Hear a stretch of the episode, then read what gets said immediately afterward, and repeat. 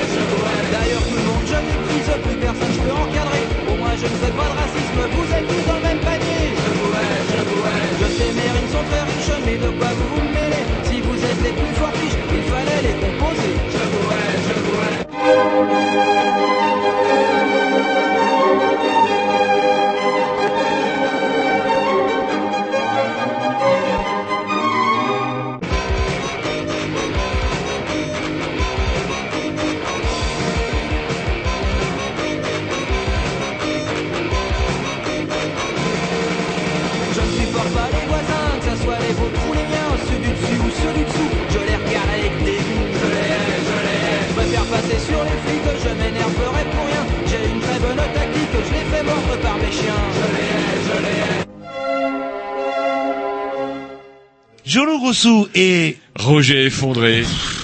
sans oublier, Tom qui a la patate. voilà. Et- avez la patate, vous Tom. Parce que je suis content. Voilà. Et sans oublier naturellement notre bon Grovitch. Il est où? Et, euh, Ah, il non mais il parle pas dans le micro, il faut 10 ans quand même pour... Mais si, bah, je vais pas aller sur lui. Faudrait qu'on lui laisse micro. la place. Bah, Peut-être ouais, si- faut peut-être qu'il en prenne un petit peu moins aussi Ah non, mais quelque part. attendez, ça ça, va, ça va, il a de la carrure, certes. Il a le droit. Bref, vous écoutez les Grignoux en direct sur les mercredis autour de 20h, 22h sûrement, le dimanche dans Ah, vous me l'après-midi. posez la question moi le dimanche parce que j'ai Oui, l'impression alors- que je suis le seul à réécouter l'émission dans l'équipe. Moi, j'ai entendu dernier entre 15h et 17h. Ah donc c'est pas 15h30, 17h30, c'est variable en fait. C'est variable. Euh, bon voilà. À partir de 15h, vous allumez votre poste le dimanche. C'est Exactement. ça que je dis. Et on embraye tout de suite avec un petit X de programmation à Roger. Histoire de changer un peu de main l'année dernière. La semaine dernière, on a eu des plaintes avec nos invités qui nous ont accusés d'une programmation un peu molle.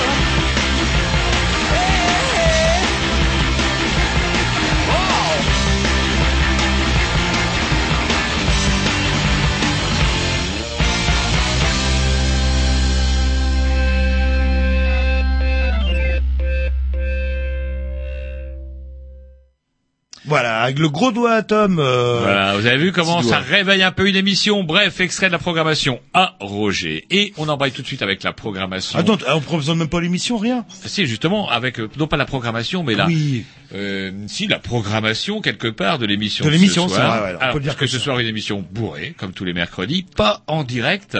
En léger différé, parce que vous savez, depuis quelques semaines, on fait quand même euh, le tour euh, des popotes, qu'on pourrait dire. Voilà.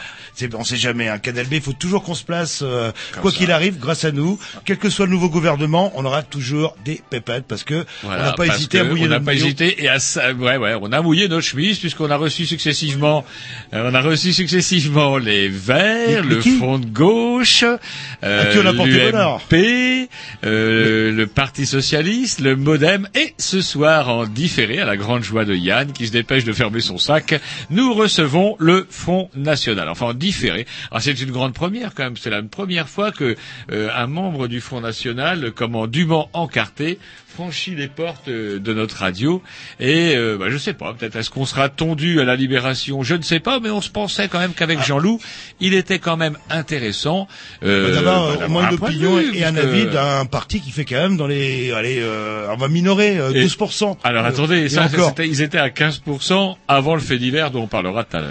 Voilà, et on peut signaler aussi, pour établir les choses, euh, si euh, euh, Monsieur euh, Cédric euh, Abdillah n'est pas là ce soir, Ah ce oui, n'est pas euh, par lâcheté ni quoi que ce soit, c'est tout simplement que ses fonctions professionnelles que- de venir voilà, ce soir. Tout simplement, simplement, il faut Ouais, préciser ouais, les choses aussi. C'est vrai que vous avez raison. Bah ouais, faut le dire, parce que tout le monde dit il a pas osé venir. si, Ouais, il a sinon ils vont dire c'est bidonné et tout. Il y a rien de bidonné, seulement, bah voilà, c'est comme Et il ça. est même venu à Canal B dans l'après-midi où il y avait plein de monde. Ouais, ouais, enfin, il n'est pas venu tout seul.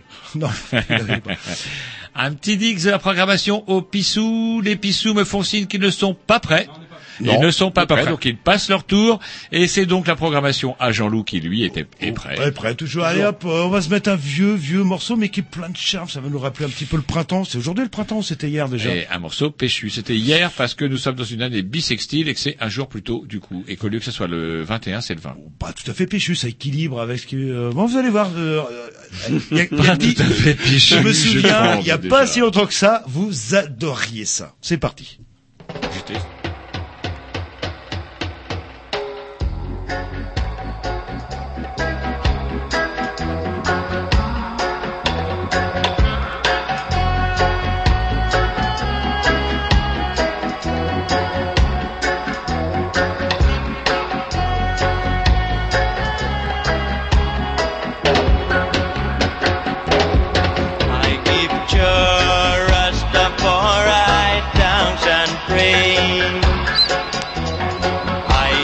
Yeah.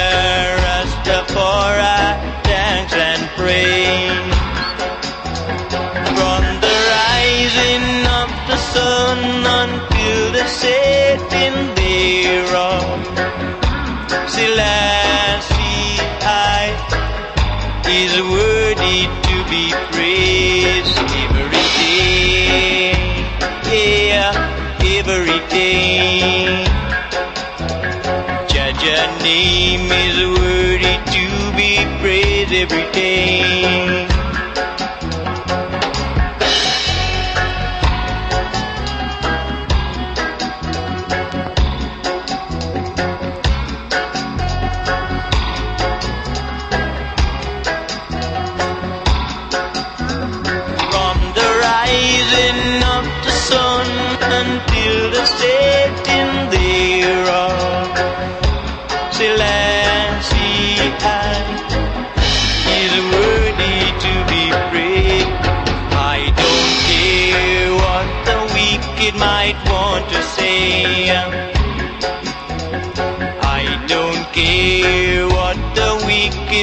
Want to do.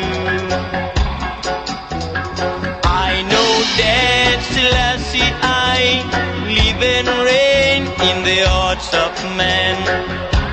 He gave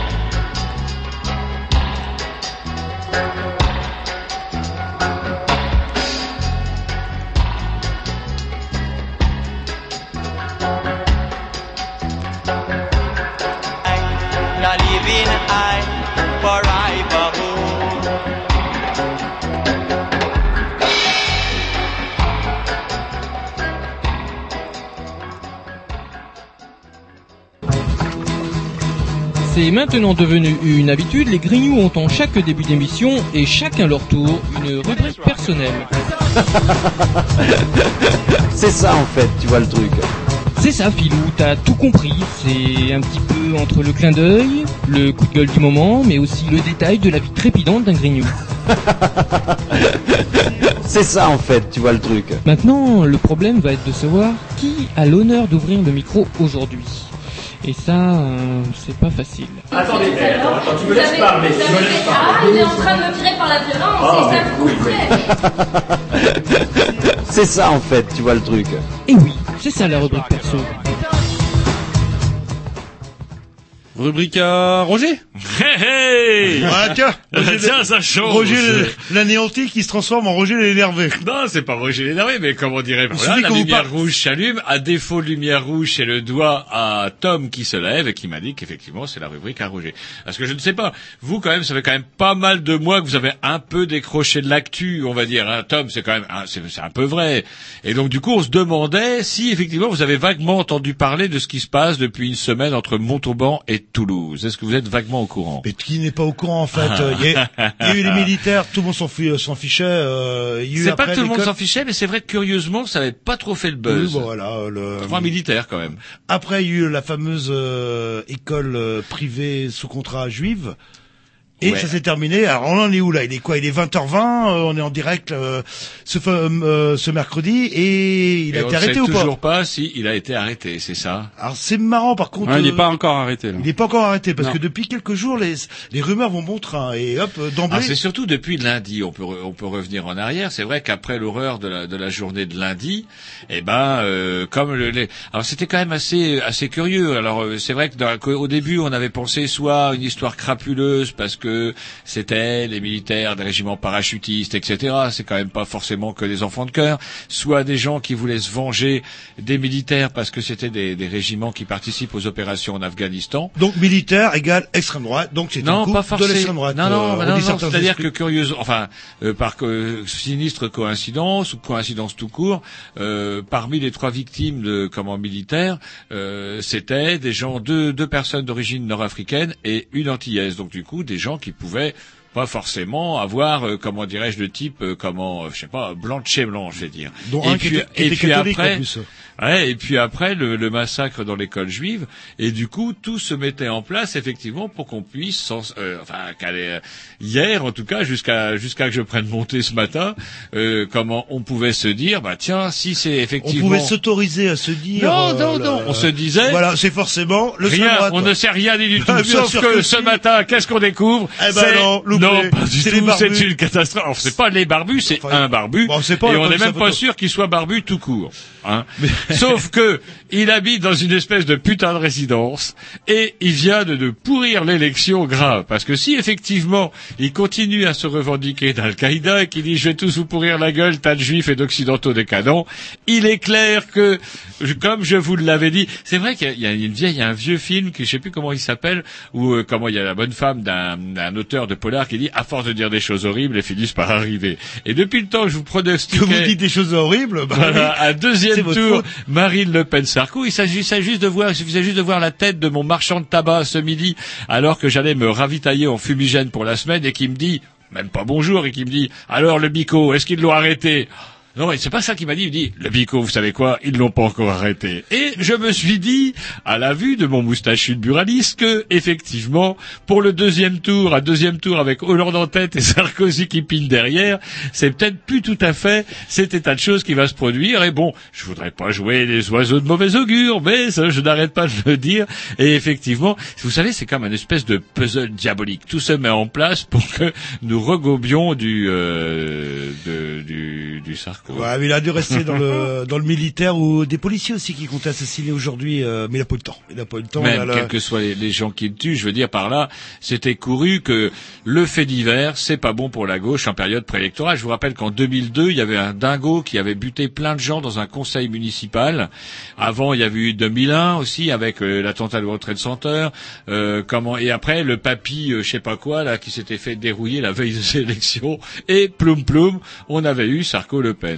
Et puis c'est pas la première fois en fait hein, qu'il y a eu des attentats antisémites qui sont pas forcément euh, euh, le, issus de la, euh, de- droite, Non non hein. bien sûr là j'ai plus les noms en termes parce que du coup on est sur un thème en extrêmement glissant c'est vrai hein, dès que on peut dire du mal des curés des machins sans problème là mais dès que on aborde la question juive euh, ou même musulmane on est sur Ouh, et même les curés maintenant, fut un temps où on pouvait dire ce qu'on voulait, mon bon Jean-Loup, mais maintenant on ne peut quand plus rien couper les dire. couilles aux curés Eh là, bien on aura sûr, bien sûr, je vous renvoie aux vieilles publications euh, anarchistes, comment de même de, de la, de- qui ont précédé la Première Guerre mondiale, où on bouffait du curé. Euh, comment et c'était assez réjouissant. Et donc du coup, euh, bah effectivement. mais je sais pas enfin je vois une question euh, Alors je sais pas, euh, des, signes, des signes par exemple qui ne trompent pas. Alors justement, c'est tous les euh, comment euh, la Marine Le Pen qui a- qui exigeait des, des excuses de, de comment de Bérou parce que Bérou et Mélenchon avaient commencé à dire ouh c'est parce que à force d'agiter des idées pourries, ça finit par arriver. Il n'empêche que quand même, je partage quand même avec Bérou et Mélenchon l'idée que ce n'est quand même pas bon pour un président de la République de d'organiser des débats sur l'identité nationale. Est-ce que c'est vraiment urgent pendant une campagne électorale de parler de la viande halal et de la viande cachère avec un premier ministre dont je rappelle qui s'est fait remonter les bretelles par le, le grand rabbin de France la semaine dernière après ses propos, vous savez, sur les religions qui utilisent des rites dépassés ou des rites d'un autre âge. Il suffit de se rendre dans notre bonne ville de Tréguier, que vous connaissez, Jean-Loup, pour voir qu'une fois par an, on sort le crâne de Saint-Yves et qu'on le promène tout autour de la, de, comment, tout autour des murailles de Et la ville. alors, il y a plein d'avocats qui viennent. Ça euh, me paraît être aussi une comment une pratique d'un autre âge. Bref, tout ça pour Eh, dire que respectez nos morts, Roger. C'est un sac que vous parlez. C'est le, c'est le c'est patron quand même- des avocats. Faut ça fait quand même des trucs un peu sauvages. On promène les morts sur des, comment, sur une planchette avec tout le monde qui passe, qui passe maudit des espèces d'hymnes à moitié sinistres. Tout cela est un peu flippant. Tout ça pour dire que donc justement, quand on voyait le Sarko dans son costume de chez Bargne, de chez Borgnol, Borgnol, ça parle plus à personne, c'était euh, des croque-morts à l'époque. Donc dans son costume tout noir, qui avec des trémolos dans la voix. Je le soupçonne même d'ailleurs les communicants de l'Élysée d'avoir modifié un petit peu sur les micros de la voix. Est-ce qu'il y a, ça existe, ça, l'effet larmoyant ou l'effet, euh, effectivement, je dois parler comme un croque-mort, ça existe, ça, sur On une peut tout faire. mixage Tout se fait. Hein, J'avais l'impression d'entendre la voix à Jean-Loup quand vous modifiez la voix à Jean-Loup pour lui mettre du grave. Par contre, que on saura jamais si ça s'était passé dans une école euh, publique du 9-3. euh, je, suis- je suis sûr qu'il serait pas tout à fait encore repéré, euh, même si on avait euh, beaucoup de moyens dessus. Ah, je vous dis, à partir du moment où on commence à tirer comment, un petit peu n'importe comment, il est clair que, enfin, pour Sarko, ça, c'est effectivement du pain béni. Et je me demande même, à l'heure où on cause, parce qu'apparemment, euh, comment, euh, il n'aurait pas été arrêté, si Sarko va pas nous rejouer le coup de Una Bomber. Vous vous rappelez, à Neuilly, alors jeune euh, maire de Neuilly, il avait dit, vas-y, prends-moi en otage à la place de, comment dirais-je, est-ce que Sarkozy va nous rejouer Una Bomber? Ouais, et puis faut pas oublier que la boucherie qui ont été suivies avait plus traumatisé euh, les gamins que l'enlèvement lui-même, parce qu'apparemment le pauvre type, il est pas, l'air si méchant que ça. Là, là. Ouais, juste un peu dingo. Voilà, juste un petit peu dingo. Mais Sarko, il est pas cool, il a dit il faut le prendre vivant. Et là, apparemment, il est pigé comme un rat. il Ils veulent prendre Ils ont Ils veulent l'exposer durant la campagne devant chaque meeting. Ils ont- Sarko va l'enfermer dans une cage Ils ont et il va le faire défiler dans un camion avant Ah que. bah, c'est un avant- trophée pour lui. Ouais, un peu comme les empereurs romains. Ils ont coupé le, le gaz euh, des fois qu'il fallait poser l'immeuble. Ils ont coupé euh, l'eau, l'électricité. Et normalement, d'après leur religion, euh, on se suicide pas, sinon on va pas au paradis avec des combien il y a de vierges euh, Les dans leur il y a- il y a des milliers, sauf que après, ils sont pas sûrs qu'elles soient vierges. C'est peut-être ça le, le problème, quoi. Et, euh, et voilà, il est fait comme un rat. Mais c'est vrai que hein, retournement de situation là. Ouh, le lundi, euh, ça y est. Oh là là, c'est l'extrême droite. Eh ben non, loupé. C'est pas l'extrême droite, euh, c'est les barbus. Enfin, les barbus. on verra s'il a une Ça, barbe ou pas. quoi, ça là. m'a fait tourner le thé. Ça m'a bon. fait tourner le thé. Par contre, ouais, des choses qu'on a appris, ouais, c'est peut-être forcément pas dans le sujet. Non, c'est pas dans le sujet de dire Roger, mais je ne savais pas qu'on payait pour les écoles confessionnelles. Bah ouais. Avec notre Bah, argent, on bien paye sûr. déjà sur les écoles confessionnelles catholiques, on paye pour les écoles confessionnelles juives et on paye pour les écoles confessionnelles musulmanes. Avec, et euh, ouais, des à l'occasion, vous avez appris ça. Des, ouais, des, même avec des ports ostentatoires religieux, alors que Ouais, c'est pas, ouais, la c'est kippa pas possible, quoi, dans, là. les églises, dans les écoles musulmanes. Donc, euh, ouais, mais là, dans les écoles privées catholiques, on paye des profs, on paye pas des curés. Et là, on paye des imams. Moi, et j'ai bien des peur rabbins. quand même que tout ça. Euh, Ah, on est sur un terrain glissant. Se termine très on mal. est sur un terrain glissant. Bah, non, on est dans le politiquement correct. C'est comme ça aujourd'hui. Donc, on peut dire du mal des écoles euh, privées catholiques sans problème, mais on ne dira rien de plus sur le reste. Un petit disque. Du coup, c'est un petit disque à Grovitch, on a inversé. euh, Ah non, non, il n'y a pas le droit d'inverser. Normalement, disque Ouais, pas prêt, disque pas prêt, tout repris. Bah, c'est ce qu'on vient de faire. Du coup, on repasse un, un truc à Grovitch. C'est parti. Non, non, mais tout repris, tout repris. Oui, votez Oui, pour mais c'est moi, nous qui contrôlons. Que ça change, vous n'en êtes pas. Leur faire confiance plutôt crever. Mon avis ne les intéresse pas. Pourrait gerber, pourrait crier. Ce que ça change, ils écoutent pas. Ferait mieux d'éteindre nos télés. Ou même arrêter de consommer.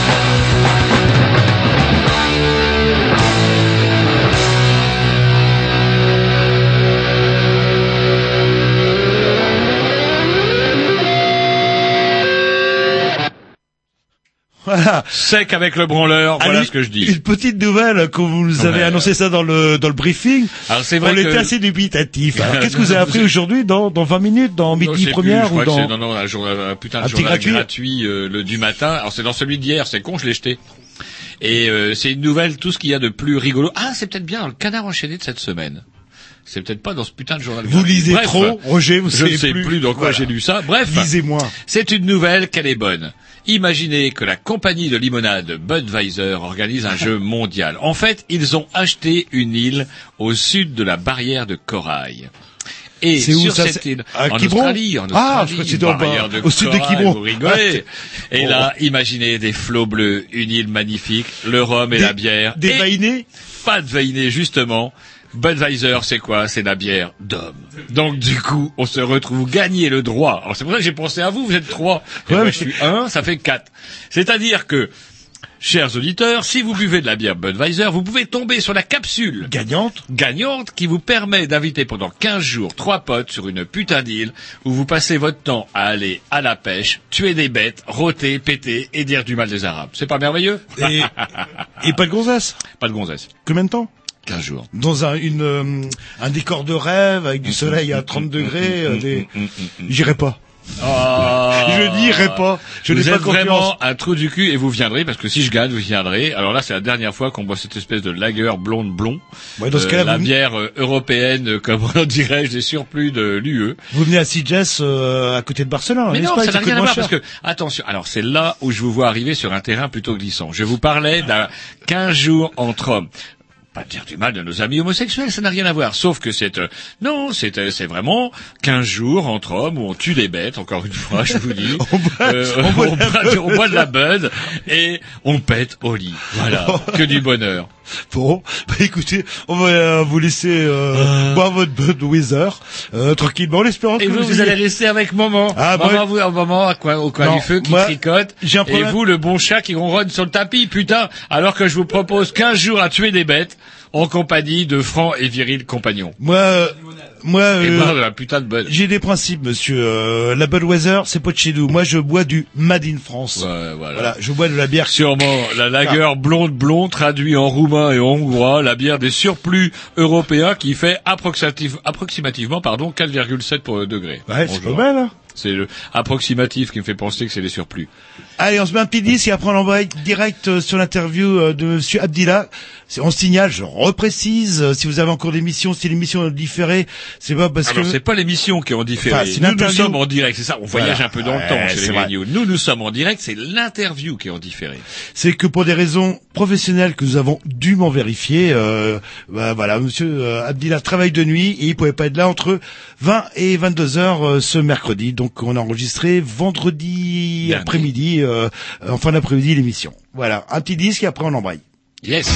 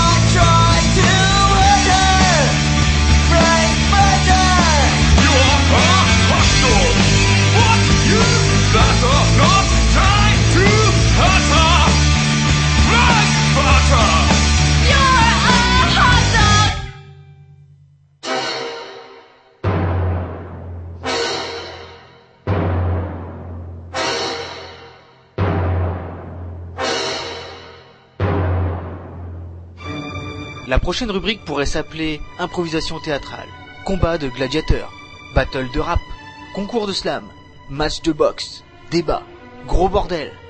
Peu importe finalement, car nos grignoux ont appelé ça l'arène des grignoux.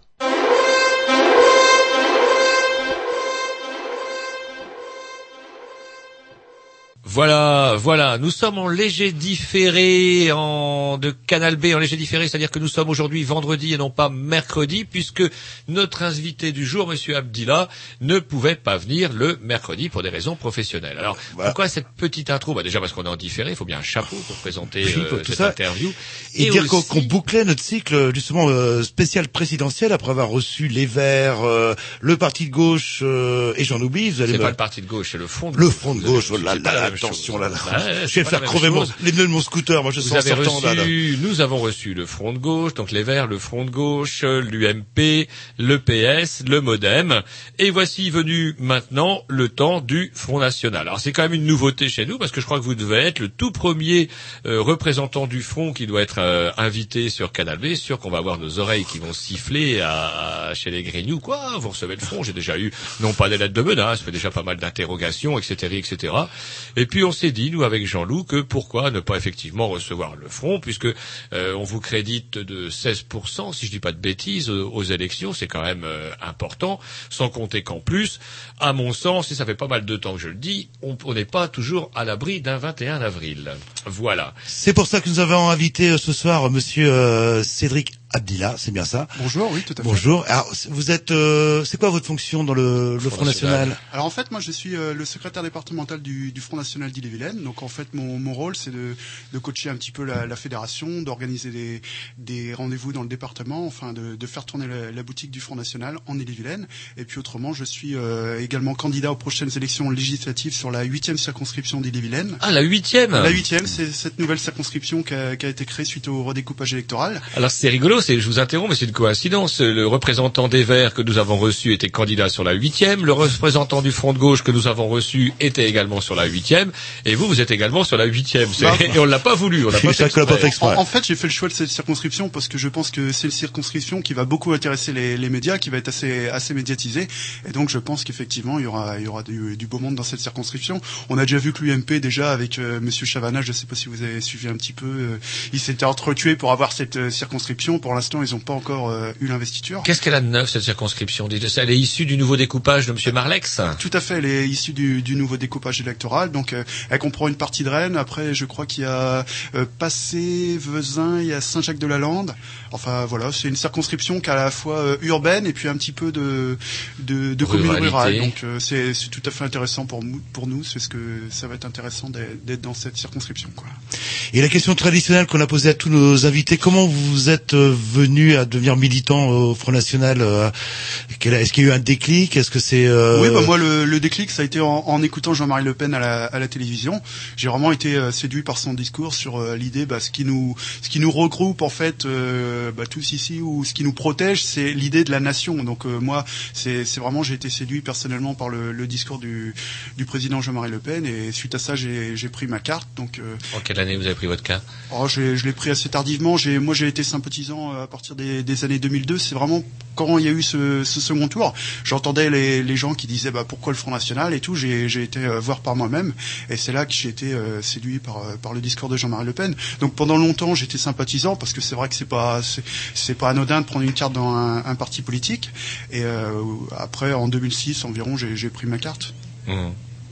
Et vous avez quel âge? Vous êtes jeune Vous paraissez jeune Ouais, je vais avoir 30 ans cette année.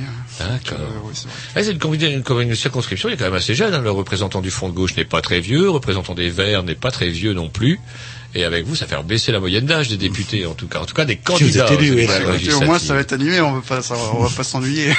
Ah, dans les repas de famille, euh, comment ça se passe quand vous dites de faux, quand vous dites que vous êtes du Front National Ça se passe bien ou euh, ça gâche la, la bûche de Noël? Bah, c'est sûr que c'est animé, on va dire, euh, animé voire tendu. ouais. C'est pas, Moi, je veux dire, euh, mon père, il, il est plus euh, tendance communiste, donc euh, fatalement, c'est Oui, ça, oui, ça, ça l'accroche un petit peu, oui, bien ça sûr. accroche un petit peu. Mais bon, des fois, ce qui est, ce qui est marrant et paradoxal, c'est que euh, on a plus de d'affinité avec les, les personnes communistes parce que on a les mêmes constats sur le, les problématiques. Alors euh, évidemment, après, on a sur les solutions, on, on peut s'engueuler, voir si, si on est au, au niveau du dessert, ça peut être un petit peu plus tendu, puisque il y y a- mais euh, je veux dire, euh, c'est c'est vrai que sur les constats, euh, la désindustrialisation, tout ça, les, communistes font le même constat que le Front National.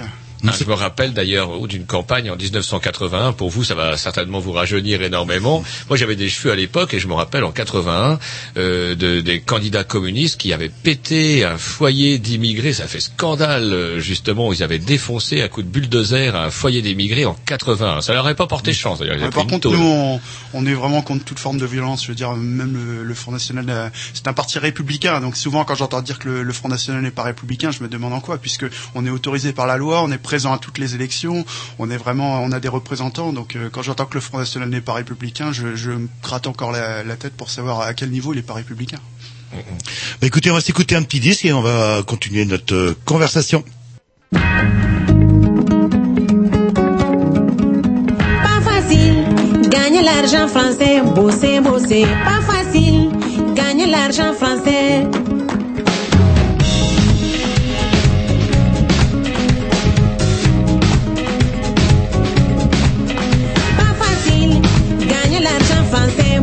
Bosser, bosser. Pas facile, gagner l'argent français. Il fait froid, il y a la neige et le vent. Bosser, bosser, pas facile. Gagner l'argent français. Pas facile. Gagner l'argent français. Bosser, bosser, pas facile. Gagner l'argent français. Il fait froid, il y a la neige et le vent. Bosser, bosser,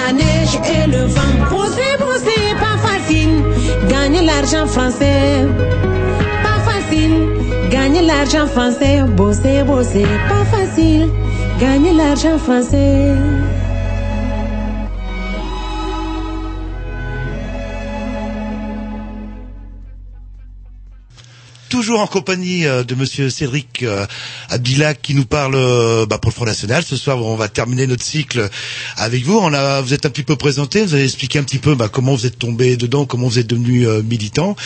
Et on peut-être. Ça gâche le dessert d'ailleurs. Dans certains Apparemment. cas.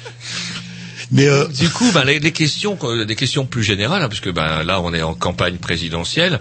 Pour nous, Jean-Loup, on le dit à chaque fois, mais il y a effectivement euh, un cancer dans ce pays, comme dans de nombreux pays européens, nous pays, pays occidentaux, comme ailleurs. D'ailleurs, c'est le chômage. Et moi, je pense, quant à moi, qu'effectivement, euh, la courbe d'évolution du Front National, entre autres, suit un peu celle du chômage. Alors, c'est quoi Ça serait quoi les solutions du, du Front National pour le chômage, contre le chômage, pardon? Alors déjà pour le pour lutter contre le chômage, il y a, il y a deux solutions. C'est-à-dire que soit les, les personnes ont un emploi qui est euh, salarié, ça c'est une première solution. Et puis la deuxième solution, ça peut être aussi d'inciter les, les personnes à avoir à créer leur propre emploi, à devenir entrepreneur. On a créé récemment le, le statut d'auto-entrepreneur. Il y a plusieurs milliers de personnes qui se sont lancées. C'est vrai qu'aujourd'hui avec Internet, on peut très facilement avoir une activité à domicile. Donc ça c'est c'est une première solution. Donc euh, c'est d'encourager les, les personnes qui le souhaitent bah, à créer leur propre emploi. Et là-dessus, on peut réduire le chômage. Il y a des aides qui sont faites. Et autrement, on, on peut bien évidemment euh, proposer des solutions pour euh, la- favoriser l'apprentissage notamment. Ou autrement, euh, l'em- l'emploi salarié, c'est vrai que c'est plusieurs millions de personnes dans, dans la France, quoi, je veux dire. hum, et vous parliez du statut d'auto-entrepreneur. Apparemment, le succès est très mitigé. Quelques années après, euh, il y a même eu des, des, des abus Bah, où des patrons ont licencié euh, leurs ouvriers en leur disant tu prends le statut, le statut d'auto-entrepreneur et puis j'ai plus de charges sociales à payer et toi bah t'as plus de vacances non plus et tu, et tu te débrouilles. euh, Bah, et- C'est-à-dire que c'est quelque chose qui est nouveau. Donc fatalement, euh, il y a des millions de personnes qui se sont lancées dans, dans ce statut entrepreneur, entrepreneur sans savoir vraiment ce que c'était de diriger une entreprise. Ils ont pensé parce qu'on leur a dit, on a bien fait de la promotion, euh, qu'il n'y avait pas de charge, tout ça. Bah oui, évidemment. Mais bon, après, il faut quand même avoir des revenus. Euh, je veux dire, le, le statut d'auto-entrepreneur, c'est quelque chose qui, pour les, les personnes qui ont une petite activité, qui nécessite pas de gros investis- investissements, qui est tout à fait positif. Et pourquoi pas artisan tout simplement le parce que c'est trop compliqué à Oui, et puis il y il y a plus de charges. Je veux dire, le, le statut entrepreneur, c'est très, c'est très léger, c'est très light. Vous n'avez pas besoin de, en, quelques clics, vous pouvez être à votre, à votre compte. C'est, c'est vraiment euh, le, le but, c'était simplifier la, démarche, quoi. Est-ce que vous pensez vraiment que rien qu'avec le statut d'auto-entrepreneur, on va faire, on va, on va réussir à, résoudre ce problème? Parce que ça me paraît un petit peu court. euh, Comment euh, déjà, qui va financer, par exemple, les aides aux entreprises qui se créent? Ah bah c'est sûr que on peut pas uniquement euh, mettre tout le monde au niveau du statut entrepre- entrepreneur. Après il faut aussi qu'il y ait de l'emploi salarié. Mais bon pour qu'il y ait de l'emploi salarié, il faut encore qu'il y ait des usines. Si actuellement le, on fait l'Europe et qu'il n'y a plus d'usines, euh, ça va être assez difficile d'avoir des, des salariés quoi.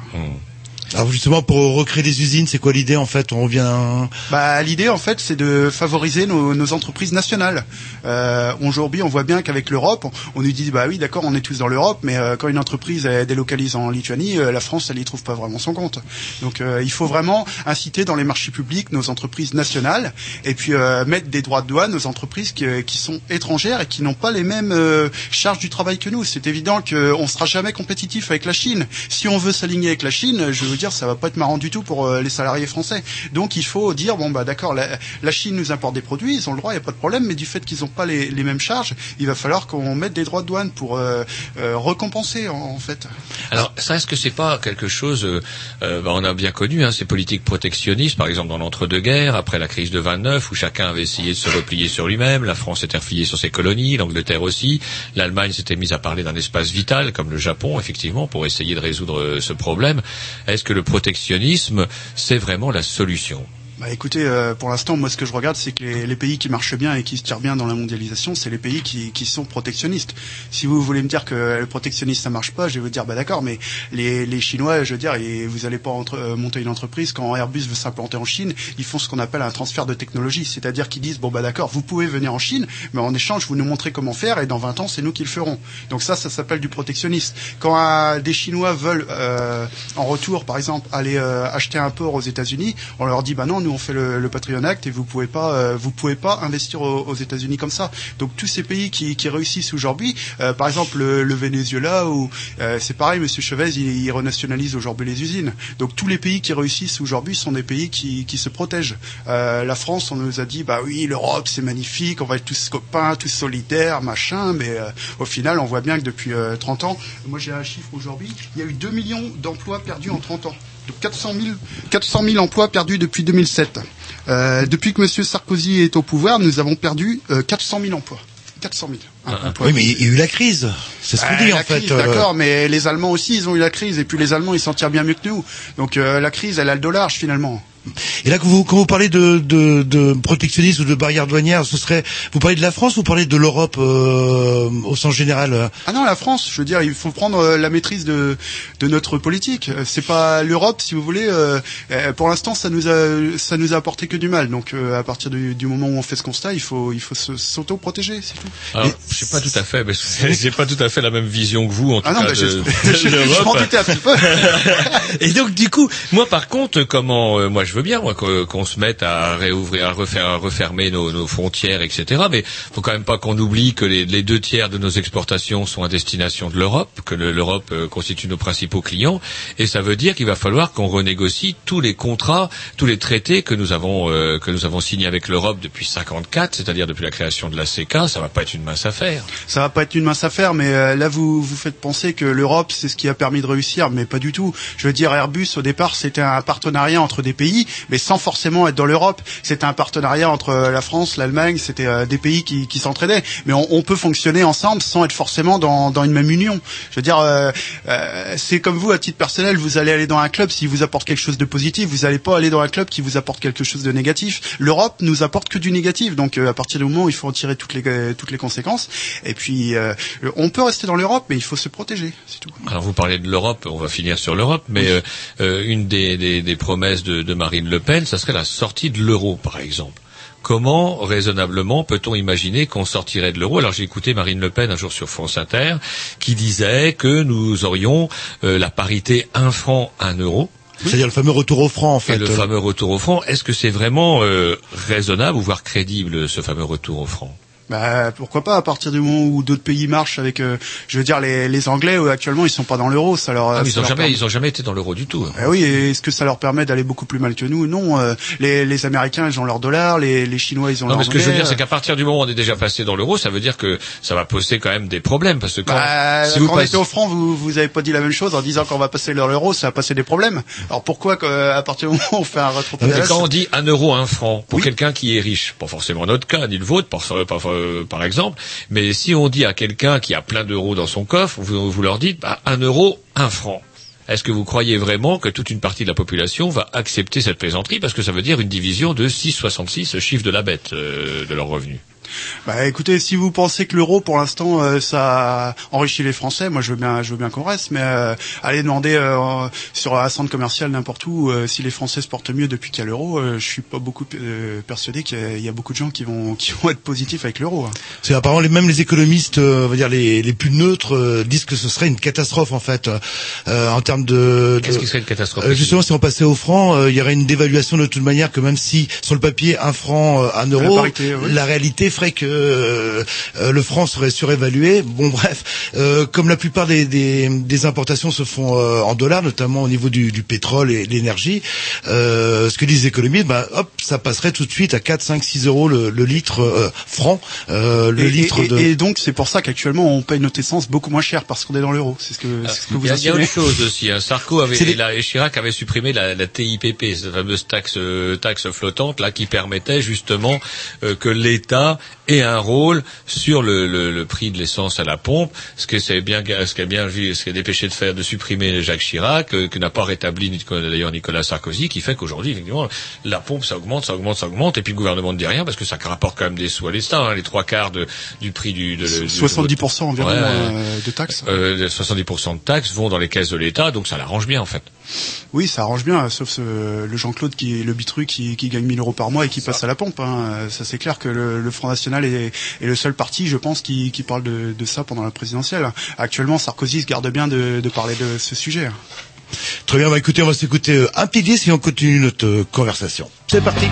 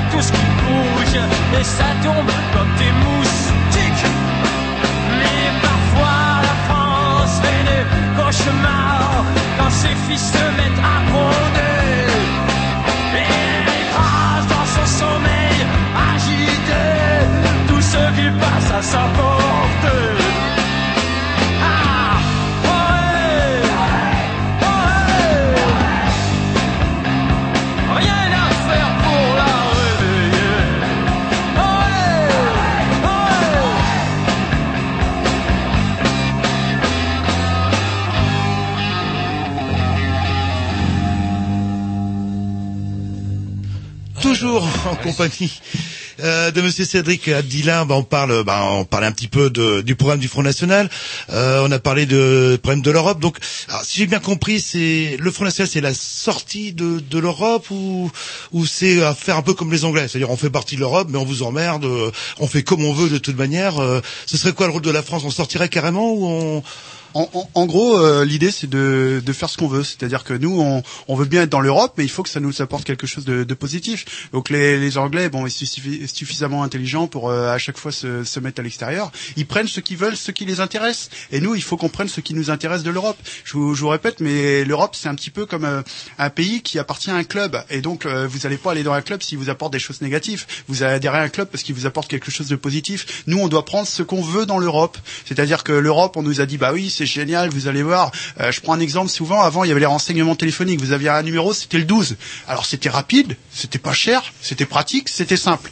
Maintenant, l'Europe nous a imposé de faire le 118. Alors, vous avez 40 numéros, c'est beaucoup plus cher, ça marche beaucoup moins bien. Et il faut se rappeler du numéro. Et il faut se rappeler du numéro. Donc ça, c'est encore un, un exemple de ce que nous a imposé l'Europe. C'est pareil quand on nous impose euh, des réglementations sur la, la taille des filets de pêche ou quoi que ce soit. On, on est assez grand pour euh, savoir ce qu'on veut faire nous-mêmes. Même si on n'est pas forcément capable de penser à préserver nos ressources. hein. Pour, être, pour être originaire des bords de côte euh, en Bretagne, je sais qu'effectivement, s'il n'y avait pas les normes européennes concernant la taille des filets, la quantité de poissons à pêcher, euh, bah, il y aurait plus rien. Bon, pas forcément. Je veux dire, euh, de toute façon, nos, nos politiques, elles sont faites euh, à Bruxelles, mais elles sont faites souvent par des personnes qui, qui sont dans la région. Donc, Enfin, il y, a on- des- il y, a, il y a des gens qui interviennent. Il y a comment dirais-je, il y a l'Ifremer qui, qui bah, publie des statistiques. c'est c'est français, donc Ouais, ouais, euh, mais qui on publie justement faire des statistiques sur lesquelles on s'appuie justement pour euh, effectivement dire bah tiens le merlu, il faut peut-être arrêter le merlu, peut-être arrêter un peu la sardine. Oui, d'accord. Non, mais ça, on peut le faire sans l'Europe. On n'a pas besoin d'avoir un technocrate qui est payé 10 000 euros à Bruxelles pour le faire. On, on peut le faire nous-mêmes. On le fera, vous verrez. Ouais, mais l'intérêt, est-ce que c'est pas non plus de faire en sorte que bah, les pêcheurs espagnols, qui sont redoutables, les pêcheurs portugais, les pêcheurs français, aient justement les, les, les mêmes quotas, parce que sinon. Bah, encore une fois, je me, je le répète, mais vous, vous me dites que vous connaissez la, la pêche. Alors, est-ce qu'actuellement, euh, le niveau de la pêche en France, il est, il est positif? Je veux dire, est-ce que depuis qu'on est dans l'Europe, euh, la pêche se porte mieux pour les, les marins pêcheurs français? Euh, Actuellement, on fait ce qu'on appelle de la prime à la casse, c'est-à-dire qu'on on incite les pêcheurs à, à mettre leur, euh, ça, ça vous ne le contestez pas. Donc, euh, je veux dire, euh, si encore une fois, je, vous, je me répète, mais il faut que ça nous apporte quelque chose de positif. Là, on est en train de dire aux pêcheurs, bah, faites autre chose. Donc, euh, où est le positif? Et en termes de fiscalité, euh, est-ce que vous allez taxer les riches, euh, vous aussi, euh, euh, en termes d'impôts ou de tranches d'imposition euh, Bah, là. Il va avoir trouvé les sous quand même pour. La- L'impôt, il faut qu'il soit proportionnel, mais bon, euh, après, il faut pas non plus décourager les personnes qui, euh, encore une fois, euh, si, si les pauvres, les pauvres, d'accord, mais euh, je veux dire, les, il faut que tout le monde l'impôt soit proportionnel, c'est ça. C'est-à-dire qu'il y a la TVA pour euh, les personnes bah, qui font le- leurs courses courantes, mais euh, ceux qui entreprennent aussi, ils ont un, un, un impôt tout simplement, quoi. Ah, c'est marrant dans le temps, comment dirais-je, le- enfin dans le temps euh, du temps de, de Jean-Marie Père, on va dire, de, de, de- Jean-Marie Le Pen. C'était peut-être plus libéral. Voilà, c'est là où je voulais en venir. C'était quand même un, un mouvement politique qui était très proche des idées, euh, voire même ultra-libérales. Et euh, le FN aurait pris un, un virage social. Vira- Bah oui, on voit bien que le, le Front National aujourd'hui est le seul parti populaire et social. Nous avons tout, beaucoup d'ouvriers. Euh, le Parti communiste s'est effondré. Euh, Ses électeurs, ils sont passés au Front National parce que nous avons su faire évoluer notre euh, notre programme en fonction de l'actualité, de ce qui se passe, de la, la politique. Donc le, le programme du Front National de le Front National a été créé dans les années 1970 environ. euh, donc euh, on, on est actuellement en 2012. Si vous reprenez, vous allez fouiller un petit peu sur Internet, vous allez voir que le programme d'aujourd'hui n'est plus du tout le même que les années 70. On a su s'évoluer en fonction de ce qui se passe et euh, c'est vrai que c'est un parti politique. Enfin, ça doit constamment évoluer en fonction de l'actualité. Même s'il y a quand même certaines récurrences, euh, quand par exemple euh, on cite Brasillac, quand Marine Le Pen va danser dans un vieux bal de, de néo-nazis. Je ne sais pas pourquoi on dit néo d'ailleurs, ça reste des nazis, il n'y a rien de neuf euh, chez les nazis. Et il y a quand même certaines, euh, je dirais, résurgences, non? Bah après, je veux dire, notre ligne politique, elle est faite sur des fondamentaux. C'est-à-dire, c'est l'immigration, c'est l'amour de la France. Ça, c'est ce qu'on appelle les fondamentaux. Donc ça, on peut euh, toujours évoluer, édulcorer le discours, mais les fondamentaux, ils restent. Après, on peut euh, transiger sur, sur certaines choses, mais sur l'immigration, sur euh, la souveraineté de la France, là-dessus, le, le Front National ne transigera jamais. Ça reste la souveraineté de la France et l'immigration. je veux dire, actuellement, on peut pas faire venir encore des, des personnes. Il faut, c'est nous les humanistes. Il faut pas non plus faire venir des personnes. Moi, récemment à Paris. Si vous voyez les personnes qui dorment sur des bouts de carton à Paris, moi, je veux bien, mais c'est pas, c'est pas la peine. Mais est-ce que hein. est-ce que oui, est-ce que vous, vous confondez pas en fait euh, immigration euh, légale et immigration illégale en- euh, Ce que vous voyez, je pense, euh, dans la rue, ce sont des clandestins, tout Il n'y a simplement. pas que des émigrés qui Et s'ils sont chopés, euh, même euh, là actuellement, on les renvoie, euh, on les renvoie chez eux. Le... Oui, enfin dé- déjà pour euh, reparler de, des personnes qui sont sans abri, moi ce que je constate pour me promener, c'est que je vois très peu de, Français entre guillemets euh, qui- si vous voulez, c'est toujours les, les Français, les, les personnes qui ont un, un accident de la vie qui sont à la rue. C'est-à-dire qu'il y a, c'est vrai que les personnes qui sont immigrées, souvent tout de suite, elles sont aidées. On leur trouve un HLM, tout ça. Alors que le, le, le Jean-Claude, encore une fois, qui a un accident de la vie, lui, on l'aide pas, on le laisse à la rue. On l'aidera si, comment dirais-je, il peut présenter, il est en mesure de présenter des papiers, etc. Sinon, il rentre dans ce qu'on appelle le cadre des sans-papiers et en fait de logement. Oui, enfin, il y a un- toujours une association qui va se porter. Enfin, euh, oui, bon. Quand on fait choper, quand on se fait choper en tant que travailleur, enfin même pas travailleur, en tant qu'immigré en France et qu'on n'a pas le droit de, qu'on n'a pas de, droit de permis de séjour en, ordre, euh, le logement que, le gouvernement nous propose aujourd'hui, c'est quand même des centres de rétention. Mais encore une fois, souvent, on, on- je voudrais rétablir une vérité parce qu'on parle de sans-papiers.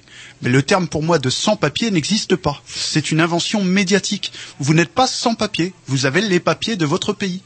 Donc, Mmh. euh, mais ce qu'on entend, je crois que ce qu'on entend par sans-papier, c'est sans-papier qui vous permettent de rester. en fait. mais non, mais vous n'êtes pas sans papier. Vous avez les papiers de votre Ah, pays. on a les papiers de son pays, mais on n'a pas le papier, le sésame qui nous permet de rester. Et bah par conséquent, si vous n'avez pas le sésame, bah vous euh, vous en tirez toutes les conséquences et vous rentrez chez vous, c'est tout.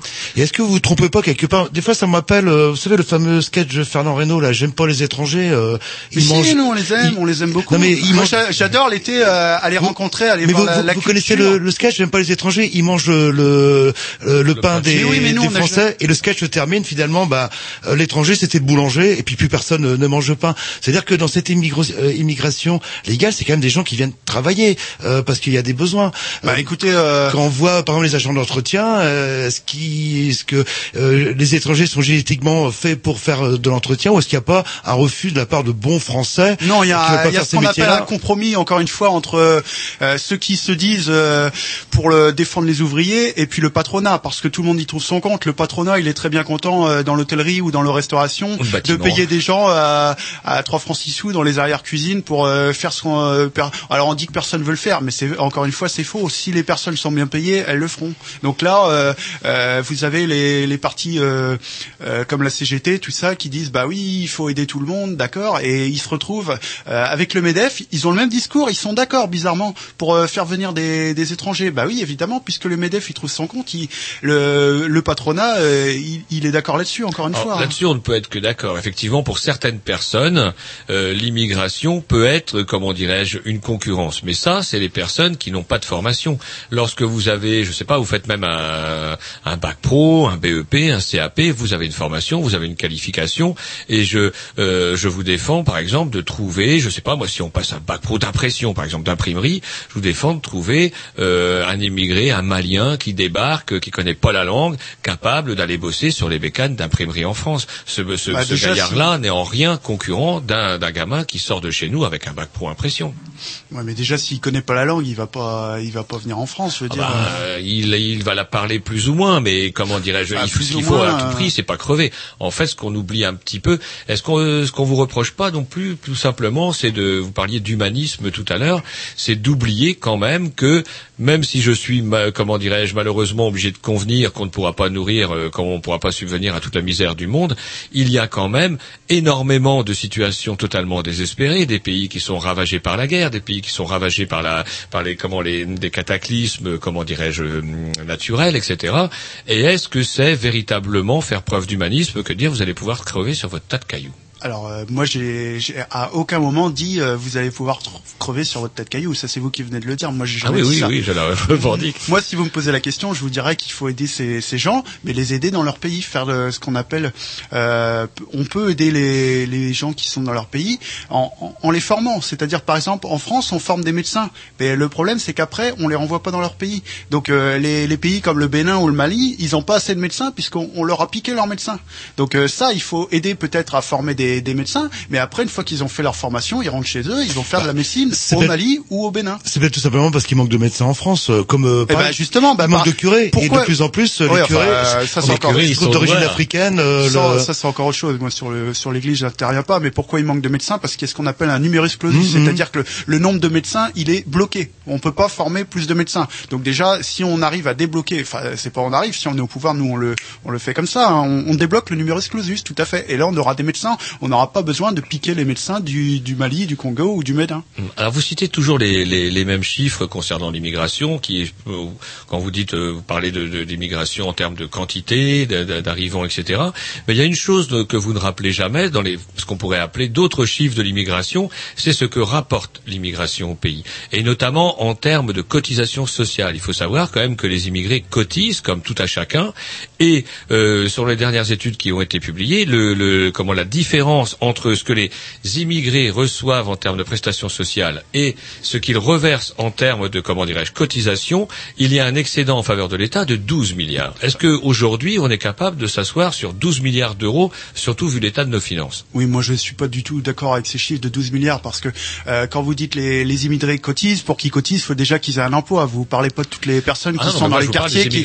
Moi, moi, je vous parle aussi de personnes, par exemple, qui sont dans les prisons, parce qu'il y a énormément d'immigrés dans les prisons. Ça personne peut le contester. Quand on fait un reportage sur les prisons, on voit bien qu'il y a, je m'excuse, mais il y a moins de Suédois, il y a, il y a beaucoup plus de personnes qui sont euh, du Sud que, que de Suédois. Donc ça, ça coûte cher. Il faut savoir qu'une personne qui est en prison, ça, ça coûte cher. Euh, éduquer des enfants, les soigner, leur donner des CMU, tout ça, vous le prenez pas en compte. Vous dites 12 milliards, mais moi je crois que c'est plutôt un déficit Ouais, de 12 c'est milliards. l'investi- l'investissement pour le futur. Imaginez un Bah, gamin, même d'origine futur, étrangère, euh, euh, écoutez, de- étrangère, depuis- qui, comment bah, dirais-je, qui fait des études et qui va devenir un grand médecin ou un grand philosophe ou un grand technicien. La France y trouvera son Oui, compte. enfin là, euh, un grand philosophe ou un grand technicien, ça c'est l'exception. C'est-à-dire que sur euh, 1000 personnes, il va y avoir une personne, mais les 999 autres, il va falloir les, les prendre en charge. Qu'est-ce que vous faites des États-Unis? Les États-Unis, c'est un pays d'immigration et c'est, à mon sens, la première puissance du globe et ce depuis longtemps. Or, les États-Unis est un pays, euh, sont un pays d'immigration, s'il en est. Encore une fois, moi, je, je vais vous dire, depuis que l'immigration massive est arrivée en France, c'est-à-dire euh, sous, sous Giscard, en gros, quoi, euh, la France a décliné. Donc là, il faut en tirer toutes les conséquences et dire. Euh, En ah bah, 74, on a commencé à fermer les frontières. Oui, on c'est a On arrêté le regroupement familial en C'est 76. depuis Giscard que nous, puisque pour faire baisser les, encore une fois, c'était dans l'industrie automobile, pour faire baisser les, les prix des, des personnes qui bossaient euh, notamment du côté de des usines Renault, là, je sais plus à Flins, enfin peu importe, mais on a fait venir des, des immigrés. Après, on a fait le regroupement familial. Ça, c'est dans les années 74, et ça coïncide avec le déclin de la France. Mais vous avez un petit lapsus, vous allez dire, on a fait venir des immigrés. C'est- pendant les Trente Glorieuses, c'est vrai qu'on les a, on suppliait les Marocains, dire, venez, on a du, on a tellement de travail qu'on on manque de bras, quoi. Et puis dès que la crise est arrivée, hop, et c'est pas un hasard que le Front National euh, n'existait pas en fait pendant les, les Trente Glorieuses. euh, Il y avait du, il y avait pas de chômage, il y avait du travail pour tout le monde. Et euh, est-ce que c'est pas la, le, ce problème de, de misère qui peut, qui va entraîner en fait les gens dans des idées que certains considèrent comme extrêmes? Bah, écoutez, si, si défendre son pays, avoir l'amour de la nation, et puis euh, vouloir euh, être Ou, dans le. ou est-ce que vous ne vivez pas grâce à la crise? Si on était là en période de prospérité, sans chômage, dit quoi que ce soit, euh, est-ce que le Front National existerait? Non, je crois pas. Le, Front National, il, existe depuis 1972, donc euh, il a, euh, ça fait, ça fait des, années. Il a survécu. On l'a annoncé souvent mort. euh, Moi, j'ai l'impression qu'effectivement, comme dit Jean-Loup, que le, Front National voit sa courbe augmenter avec parallèlement à celle du chômage et que cette frayeur de la part des Français légitimes, d'ailleurs, de voir qu'effectivement, il y aura peut-être pas d'avenir pour leurs enfants, les amène à se poser certaines questions et puis il se pourrait que, bah, on leur propose des mauvaises réponses. Quelle mauvaise réponse par exemple. Ah, comme par exemple, on va, on va chasser tout le monde, etc., etc. Or, il faut quand même savoir que quelque part, on est tous plus ou moins quand même d'o- d'origine étrangère. Alors c'est marrant parce qu'avec Jean-Loup, il y, avait euh, des, il y avait des Italiens, c'est vrai, dans les euh, Ouais. dans les années 30. Le, Même avant, les Italiens, ça les Rital, avant. euh, qui, Les et puis aujourd'hui, Polonais. qui sont parfaitement intéressés. Est-ce que finalement, c'est vrai que la France, contrairement aux États-Unis, en Angleterre, où c'est le communautarisme qui, qui domine, en fait, c'est une volonté ouais. de l'État.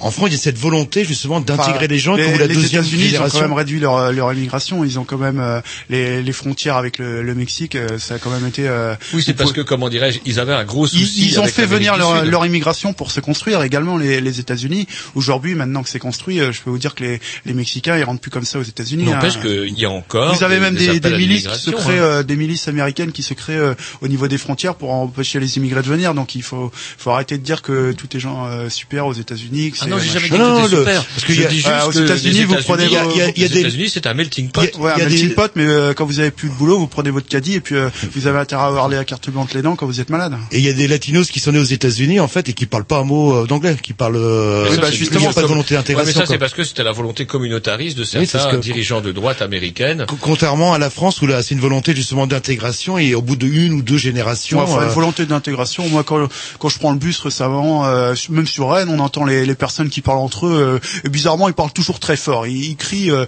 moi, j'entends parler en arabe dans les bus à Rennes. Je, je trouve que c'est totalement scandaleux. Là, l'intégration, euh, il n'y a plus d'intégration. C'est pareil. On voit bien que les immigrés actuellement, euh, ils, ils viennent, ils veulent construire leur mosquée, ils veulent avoir leurs horaires dans les piscines. Où est la volonté d'intégration avec la viande halal, par exemple? Il n'y a pas de volonté d'intégration quand vous vous vous dites, bah d'accord. Même euh, moi, par exemple. Vous préférez qu'ils prient dans la rue ou dans une Non, non, mosquée non, moi je préfère qu'ils restent chez eux, si c'est tout simple. Ouais, mais la, comment la, la- la religion musulmane est tout simplement devenue la deuxième religion de France et est-ce que c'est euh, est-ce que ça pose problème si les gens vont prier Bah, ça euh, pose problème, oui, parce que vous pouvez faire ce que vous voulez à partir du moment où ça reste dans la sphère privée.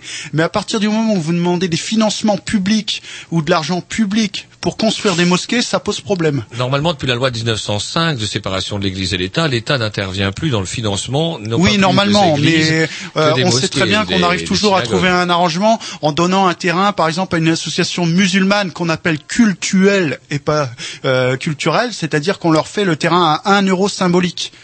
Il y a toujours des Ouais, arrangements. enfin, je nuancerai quand même votre propos parce que je vois à Marseille normalement et Marseille Dieu sait si Marseille est une ville euh, qui connaît une Lequel qui, qui connaît une, une population étrangère assez importante et ça fait quand même des décennies qu'on balade les musulmans de Marseille avec euh, futur projet d'une grande mosquée qui Dieu on se demande si elle verra le jour un jour. Bah, écoutez, moi, si, si elle voit pas le, le jour, ça va pas nous, en- nous Et embêter, autre hein. chose, et autre chose, et je terminerai sur Oui. ces, histoires d'immigration. Moi, je parlais d'intégration, etc. Moi, je suis persuadé, quant à moi, que à premier, deuxième, troisième, quatrième degré, nous sommes tous des, des, des enfants d'émigrés. Je me suis amusé avec Jean-Loup d'ailleurs. C'est marrant parce qu'on s'est même pas concerté. On était en train de préparer euh, l'interview et puis vous vous, vous appelez Abdillah, c'est bien Tout ça. fait, hein oui, Et comment dirais-je Je me suis dit tiens, Abdillah, pour moi, ça sonnait italien. Puis je me dis tiens, d'où vient le nom Abdillah? C'est très facile. tunisien, oui, en fait. Et en fait, euh, la racine, euh, ça serait plutôt Abdallah. Ouais, tout à fait. Et euh, j'ai entendu, on voit sur certains sites euh, internet, euh, comment dirais-je, euh, pirates, on parle de pirates maltais, etc., qui se sont installés. Et quand on regarde, vous devriez aller, il y a un site où vous pouvez voir où il y a le plus de- d'Abdillah euh, en France. Et vous savez où c'est Dans les Bouches du Rhône. dans les Bouches du Rhône. Ouais.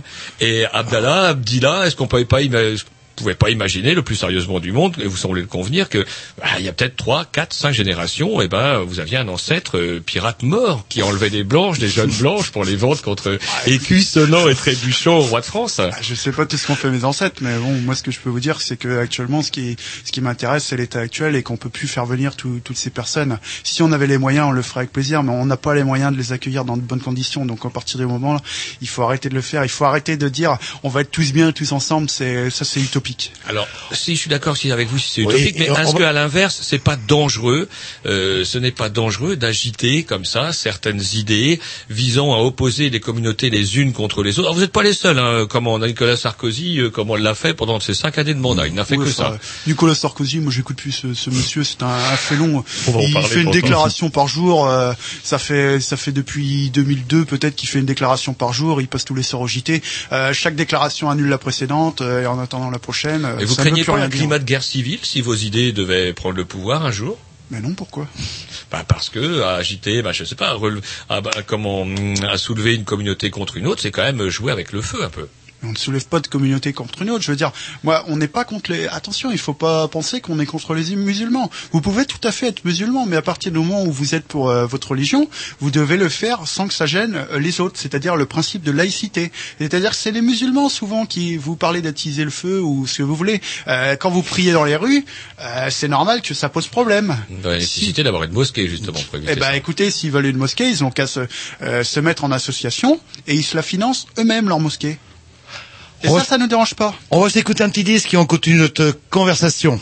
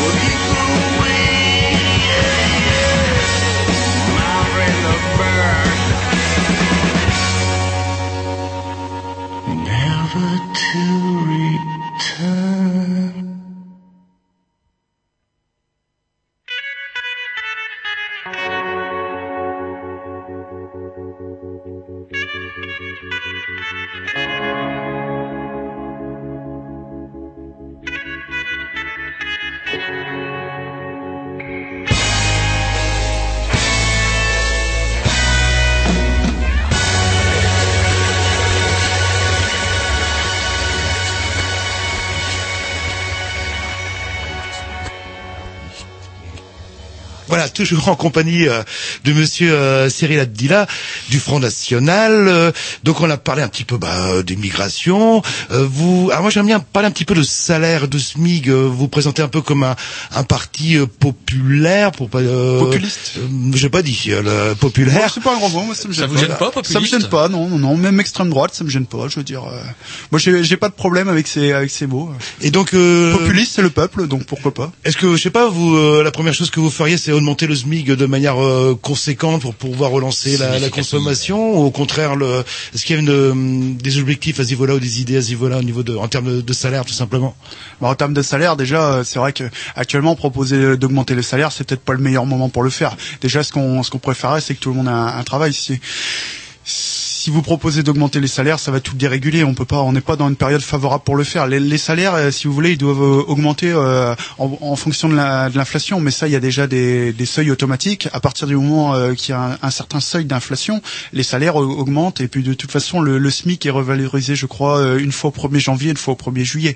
Donc euh, non, augmenter le, le SMIC, encore une fois, c'est pas une période favorable pour le faire. Est-ce que c'est pas là justement que le bas blesse? C'est chez nombre de, de vos électeurs, à savoir qu'il y en a qui se disent je vois pas pourquoi je bosserais, moi je, je bosse pour le SMIG, allez euh, avec 50 euros en plus, et du coup, ploum 50 euros en plus, ça veut dire que bah, vous quittez la tranche des gens qui sont smicards, vous avez au-dessus, donc vous n'avez plus le droit par exemple au chèque vacances, vous n'avez plus le droit à tel avantage, etc. Oui, encore etc. une fois, parce que Et quelqu'un qui se retrouve effectivement avec un SMIC plus euh, 100 euros ou 50 euros, il se retrouve effectivement euh, avec la haine parce qu'il se dit bah merde je vois mon voisin il, qui n'est pas forcément musulman Bah, tout à fait, arabe, non. et ou étranger et qui lui euh, rien qu'avec les aides sociales en allant à droite à gauche etc va réussir grosso modo sans bosser il n'aura pas payé, besoin de payer de nourrice pour ses gosses etc Et quand il sera vieux, il aura le minimum, et il aura le euh, vieillesse qui et correspondra. smicard gagnera même pas 50 euros de plus Mais là, encore une fois, on est tout à fait d'accord avec ce constat. Moi, je prends souvent l'exemple du Jean-Claude Bitru qui bosse, qui gagne 1000 euros par mois et qui actuellement, il passe à la pompe toutes les semaines pour euh, mettre 50 euros bêtement dans, dans sa voiture. Alors à côté de lui. il a son voisin qui a la parabole et qui euh, a toutes les aides et puis il paye pas la cantine et puis en plus il a les vacances gratuites, il paye pas les, les frais de santé et puis quand son fils fait des bêtises, on le met gratuitement gratuitement et puis on, on le paye, on le nourrit gratuitement dans la prison. Donc ça, évidemment, c'est ce qu'on appelle euh, frustrant pour le, le Jean-Claude Bitru. Et là, encore une fois, le, le Front National est du côté des travailleurs, des ouvriers, des salariés, et c'est bien pour ça qu'ils le comprennent et que dans les intentions de vote, c'est mais qui ne veut pas augmenter son salaire quand même. bah non, augmenter son salaire, on n'est pas utopique non plus. Euh, moi, je veux bien dire, on va donner 10 000 euros à tout le monde, ça va être merveilleux, ça va être génial, mais c'est pas non plus crédible. Il faut aussi faire des propositions crédibles. Les Français, je pense, le comprennent bien. Et dans les, je sais pas, les euh, 14, 15, 16% de, dont vous êtes crédité, euh, est-ce que ces euh, futurs électeurs, vous pensez réellement qu'ils ont une idéologie euh, Front National ou c'est juste un vote de contestation, euh, le NPA n'étant plus là parce qu'il avait il avait bénéficié un petit peu de ce, de, ce genre de choses.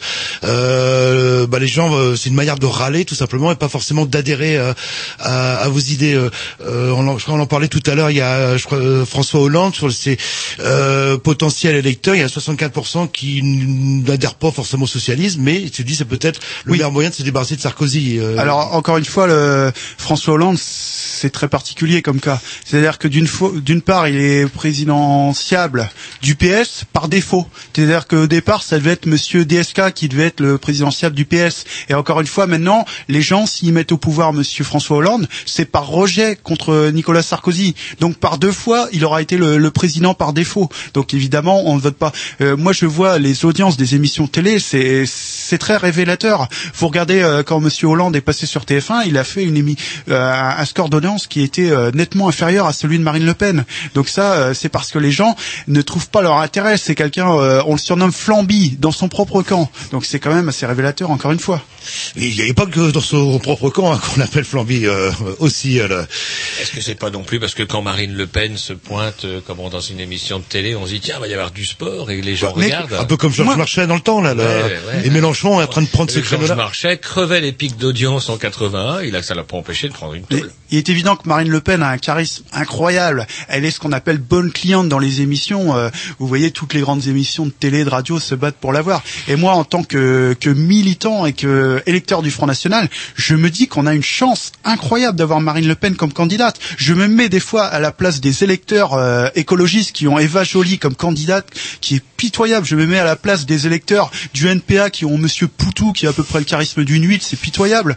Euh, pareil pour euh, les électeurs de lutte ouvrière ont Nathalie Arthaud pour les représenter. Là, c'est un clone, hein, par elle est inconnue. Enfin, nous, vraiment, les électeurs du, du Front National, on a une chance incroyable, c'est que no- notre porte-parole, euh, elle dégage les foules. Et ça, on en est très fiers.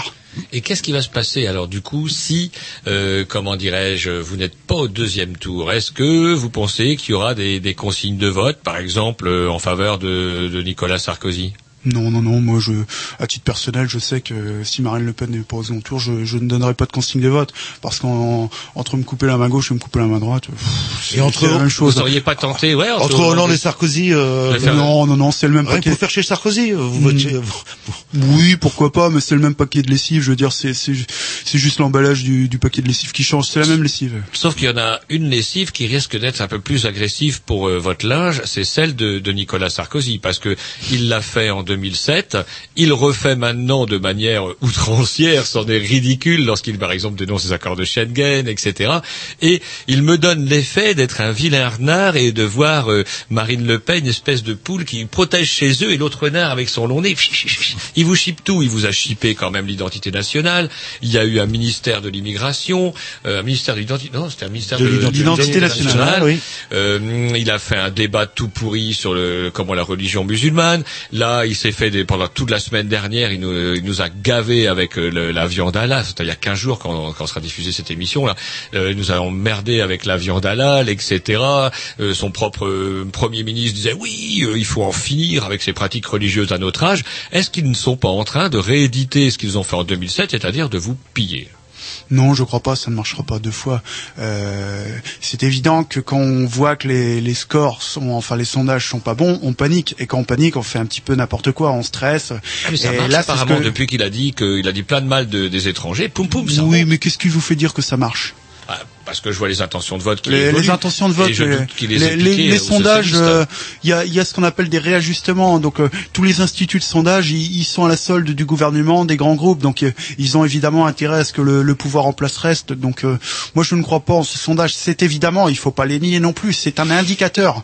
Mais après ils ont ce qu'on appelle les marges d'erreur. On ne connaît pas. Marine Le Pen n'a jamais encore été un, euh, candidate. Elle a jamais été à des, des présidentielles antérieures. Donc on ne sait pas les, les réajustements qu'il faut faire. Donc les sondages, c'est évidemment ça donne un indicateur, mais il faut pas s'y fier. C'est pas c'est pas non plus euh, fiable à 100%. Et les fameuses 500 signatures que vous avez eues, apparemment, euh, vous les aviez ou c'était vraiment été chaud? Non, non, non, ça, je peux vous dire. euh, euh, Vous, ça vous avez fait du terrain pour avoir des signures Oui, bien sûr, on a été voir plusieurs maires, mais euh, nous, on a été faire ce qu'on appelle un ciblage, c'est-à-dire que il y a des mairies euh, qui ont été ciblées, c'est principalement dans les petites communes d'Ille-et-Vilaine, parce qu'on sait très bien que, par exemple, Monsieur Delaveau à Rennes, j'imagine bien qu'il n'aurait pas donné sa signature au Front National, donc je lui fais économiser son temps, j'économise le mien, je cible des, des communes potentielles qui peuvent donner leur, leur signature. C'est quoi une commune potentielle qui est susceptible Bah, c'est une commune euh, qui vraiment n'appartient à aucune communauté de communes, qui est libre, qui a un maire qui est divers droite, une population de, moins de 1000 habitants. Euh, si le maire se représente pas, bon bah il a rien à perdre, donc euh, il la donnera plus facilement. Voilà, c'est des, mairies ciblées. Alors c'est marrant parce que quand vous dites ça, vous dites que vous allez donc elle aurait eu ses signatures si, toutefois ça a marché sur cette euh, optique-là, ça voudrait dire qu'elle aurait eu ses signatures avec des maires donc divers droite dans des communes plutôt rurales avec des gens qui sont absolument pas concernés par les, problèmes que vous soulevez coup parce que dans les petites si, communes rurales il n'y a pas d'immigrés, il n'y a pas de délinquance Mais le programme du, du Front National n'est pas uniquement sur l'immigration. Euh, je veux dire, si vous prenez no- notre programme, c'est également sur la défense du service public. Et ça, le service public, euh, le, le Front National est pour qu'il y ait par exemple un bureau spot dans toutes les petites communes, qu'il y ait une vie dans, dans les communes. Et ça, c'est également les villages. Et c'est pour ça que on fait des scores très importants. Même je vois en Ille-et-Vilaine, si on prend les, scores qu'on fait, bon, ça reste évidemment très très marginal. Mais euh, sur des communes comme Pipriac, enfin dans, tous ces coins-là, la, la Noé Blanche, où on fait un, score où on se gratte encore la tête. Pourquoi on fait des, scores si bons? Mais c'est parce que en, zone rurale, le Front National est, est très présent. Hum, Il est très présent, alors que les gens ne sont pas véritablement, mis à part peut-être effectivement euh, les problèmes de services publics, mais qui touchent même le centre-ville, hein, même en ville aussi, on a des soucis de services publics aussi. Euh, c'est assez sont pas curieux, confrontés, même, en fait. paradoxal, comme ils sont pas confrontés aux problèmes que pourrait connaître, je sais pas moi, le maire de Marseille, par exemple. Mais si, parce qu'il y a aussi beaucoup de chômage dans les dans les zones rurales. Euh, Il n'y a pas de transport en commun pour euh, proposer des services. Alors on dit ah oui, il faut être écologiste, il faut plus prendre sa voiture. Mais quand vous habitez à Loudéac, qu'il faut se lever à 4 heures le matin pour aller travailler à l'usine, mais qu'est-ce que vous faites? Vous êtes bien forcé de prendre votre voiture. Je veux dire, euh, il faut bien être gentil, mais il y a, on va pas construire un métro entre euh, Pontivy et Loudéac. On peut pas. Donc euh, ça, c'est des personnes euh, qui sont confrontées à ces problèmes dans les zones rurales. Il y a beaucoup de chômage et encore une fois, les personnes qui sont en zone rurale, souvent, elles se plaignent pas. C'est-à-dire qu'elles subissent. On parle toujours des, personnes qui sont dans les banlieues, mais personne ne parle des personnes qui sont au chômage dans les zones rurales. Ah, Il y a quand même un maire, un maire UMP, j'ai entendu ça sur France Inter ce matin, qui avait peut-être entendu aussi, parce que je sais pas, avec votre profession, vous écoutez peut-être un peu la radio, euh, sur France Inter, il parlait d'un maire UMP qui avait décidé, et ça va lui en coûter, ça va lui coûter son poste d'ailleurs, parce qu'il n'a pas le droit de le faire, refuser d'organiser les élections euh, présidentielles législatives pour la raison suivante, à savoir suppression du bureau de poste, suppression, etc., des, des, des Oui, services bah, publics présents dans son bled. Et là, c'est c'est quelque chose qu'on condamne totalement parce que on, en tant que maire, on est là pour appliquer les, les lois républicaines. Alors encore une fois, moi, en tant que euh, secrétaire départemental, je suis quelqu'un de républicain, donc il faut bien évidemment euh, rester. euh, c'est pareil quand je vois certains maires euh, qui, qui sont là à célébrer des mariages homosexuels, c'est totalement illégal. Un maire euh, qui officiellement, on a- avec une écharpe, il a été élu, il n'a pas à faire ça, c'est illégal. Euh, oui, on va s'écouter un petit kiss, puis on continue notre, notre conversation.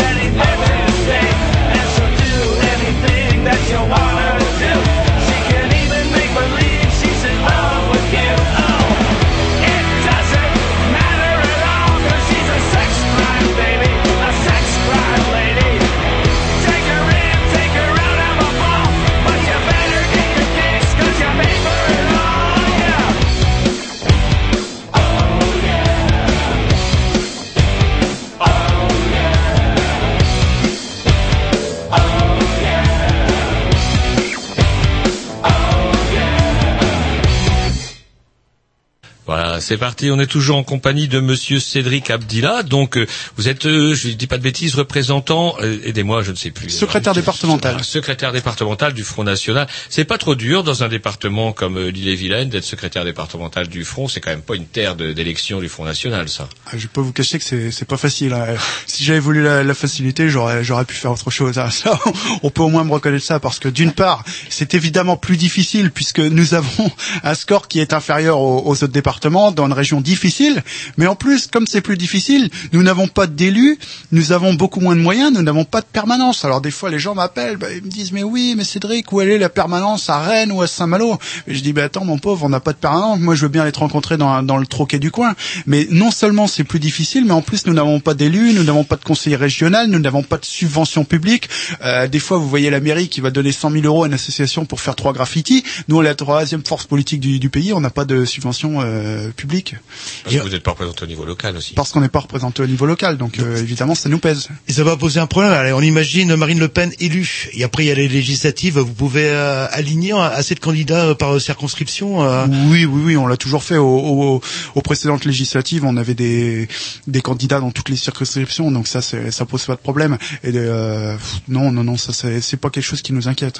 Et une petite question, je voulais vous poser aussi quand vous avez fait le tour des, des, des mairies avoir les signatures. C'était quoi l'argument numéro un qui revenait pour refuser justement euh, Est-ce qu'on vous parlait de pression est-ce qu'on vous parlait de Oui, c'est ça. Il y avait ce qu'on appelle un système d'autocensure, c'est-à-dire que les maires disaient, bah oui, d'accord. J'ai même certains maires des fois qui m'ont dit, bah moi, à titre personnel, je voterai Front National, mais je peux pas la donner parce que mon conseil municipal va pas être d'accord. J'appartiens à une communauté de communes, donc ça, va- ça va faire la zizanie. Enfin voilà, les, les maires se sont autocensurés eux-mêmes. Alors, euh, comment dirais-je, certains on va dire, ça leur plaît pas. hein. Je sais que aux, gens du front de gauche, ça leur plaît pas, mais euh, il y a un dessin, d'ailleurs un dessin de Plantu contre lequel s'était énervé Mélenchon, où on voyait euh, à droite Marine Le Pen, c'est normal, et à gauche, c'est normal aussi, Mélenchon qui parlait, qui prononçait un discours, et la feuille de papier du discours de chacun se rejoignait au milieu. Qu'est-ce que vous en pensez, vous, de ce dessin-là? Mélenchon était fou furieux, lui. Et vous? Bah, ce que j'en pense, c'est qu'on écoute les discours de Mélenchon actuellement, son sport national, c'est de taper sur Marine Le Pen. Donc, euh, si on se construit en tapant sur l'autre, c'est euh, pas forcément très bon. Je veux dire. euh, Vous dites bien du mal de Sarkozy. Vous, Sarko- C'est qui votre pire ennemi Est-ce que vous tapez- Est-ce que ça serait plus euh, Sarkozy ou Hollande quelque part, votre votre ennemi le plus mortel pour, pour Non, votre formation les- politique? les deux sont insignifiants. Et est-ce que vous n'êtes pas en concurrence avec le Front gauche simplement parce que vous tapez dans la même clientèle euh, ou dans la même, les mêmes classes populaires, comme on dit hein? Non, en concurrence, non. On verra le, le Front de gauche, c'est quoi? C'est le Parti communiste. Il faut pas oublier que derrière ce beau nom de hein. Front de gauche, oui, c'est ce sont des communistes. euh, Donc on on n'est pas d'accord sur la mondialisation. Le, le Front de gauche est là pour régulariser tous les sans-papiers. C'est que garde bien de le, de le dire. Et toujours dans vos projets aussi, alors euh, ben, le rétablissement de la peine de mort. euh, C'est toujours d'actualité. C'est toujours d'actualité parce que si j'ai bien dans la Constitution française, c'est noté que la peine de mort est abolie. Ça va pas être simple de de, De revenir en arrière. ouais, de revenir en arrière le- si jamais vous êtes élu. Bah, il faudra bien évidemment faire un référendum pour voir si une majorité des Français est pour.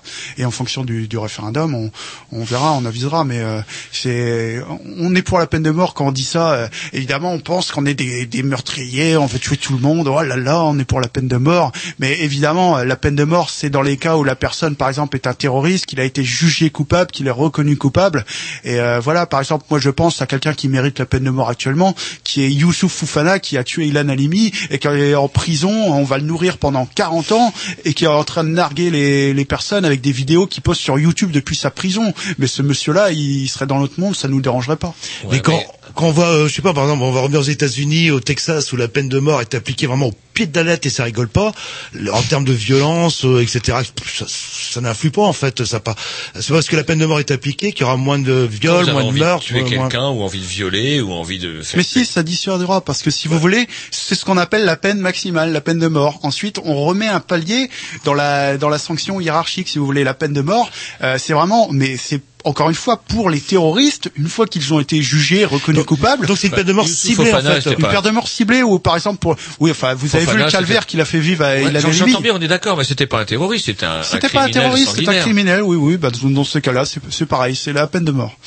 Donc, euh, alors euh, je sais pas, moi, on va euh, tous les lundis matins des faits divers euh, où ivre mort, euh, ils s'entretuent à coups de couteau euh, et le lendemain plus personne se souvient de ce qui s'est passé. C'est la peine de mort aussi. euh, le... Non, non, non, la peine de mort, je vous dis, ça doit être encore une fois pour les crimes les plus graves, pour les terroristes, pour les tueurs d'enfants, ou pour ceux qui ont... Oui, voilà, c'est vraiment pour les... Même si vous êtes quand même bien forcé de le reconnaître, notamment aux États-Unis, euh, l'existence de la peine de mort dans la plupart des États américains n'a en rien résolu le problème de la violence, qui Ah est non, bien mais je plus sais. grave aux États-Unis qu'en Oui, enfin, France. on, on peut pas comparer comparer non plus la, société américaine. C'est pareil, en Amérique, on a dit bah tout le monde a une arme, comme ça on pourra se protéger, et puis il y aura beaucoup moins de violence. On voit bien que évidemment ça marche pas. Et là-dessus, le, Front National n'est pas d'accord. Euh, les armes, ça doit, rester euh, très contrôlé, les, les délivrements de permis de port d'armes. Un petit disque et puis on va, on va conclure tranquillement. Euh, allez, c'est parti, un petit disque. Le président, flanqué du drapeau tricolore et du drapeau européen, a donc fait le pari qu'il n'y aurait plus, en France, d'expérience atomique. Il n'y aura pas dans un an. Il n'y aura pas d'autre essai. C'est stratégique, la politique, contre tout acte tyrannique. Faire encore pire, c'est la pratique, monnaie courante dans nos pays. Contre tout risque, l'on se fabrique des trucs cyniques.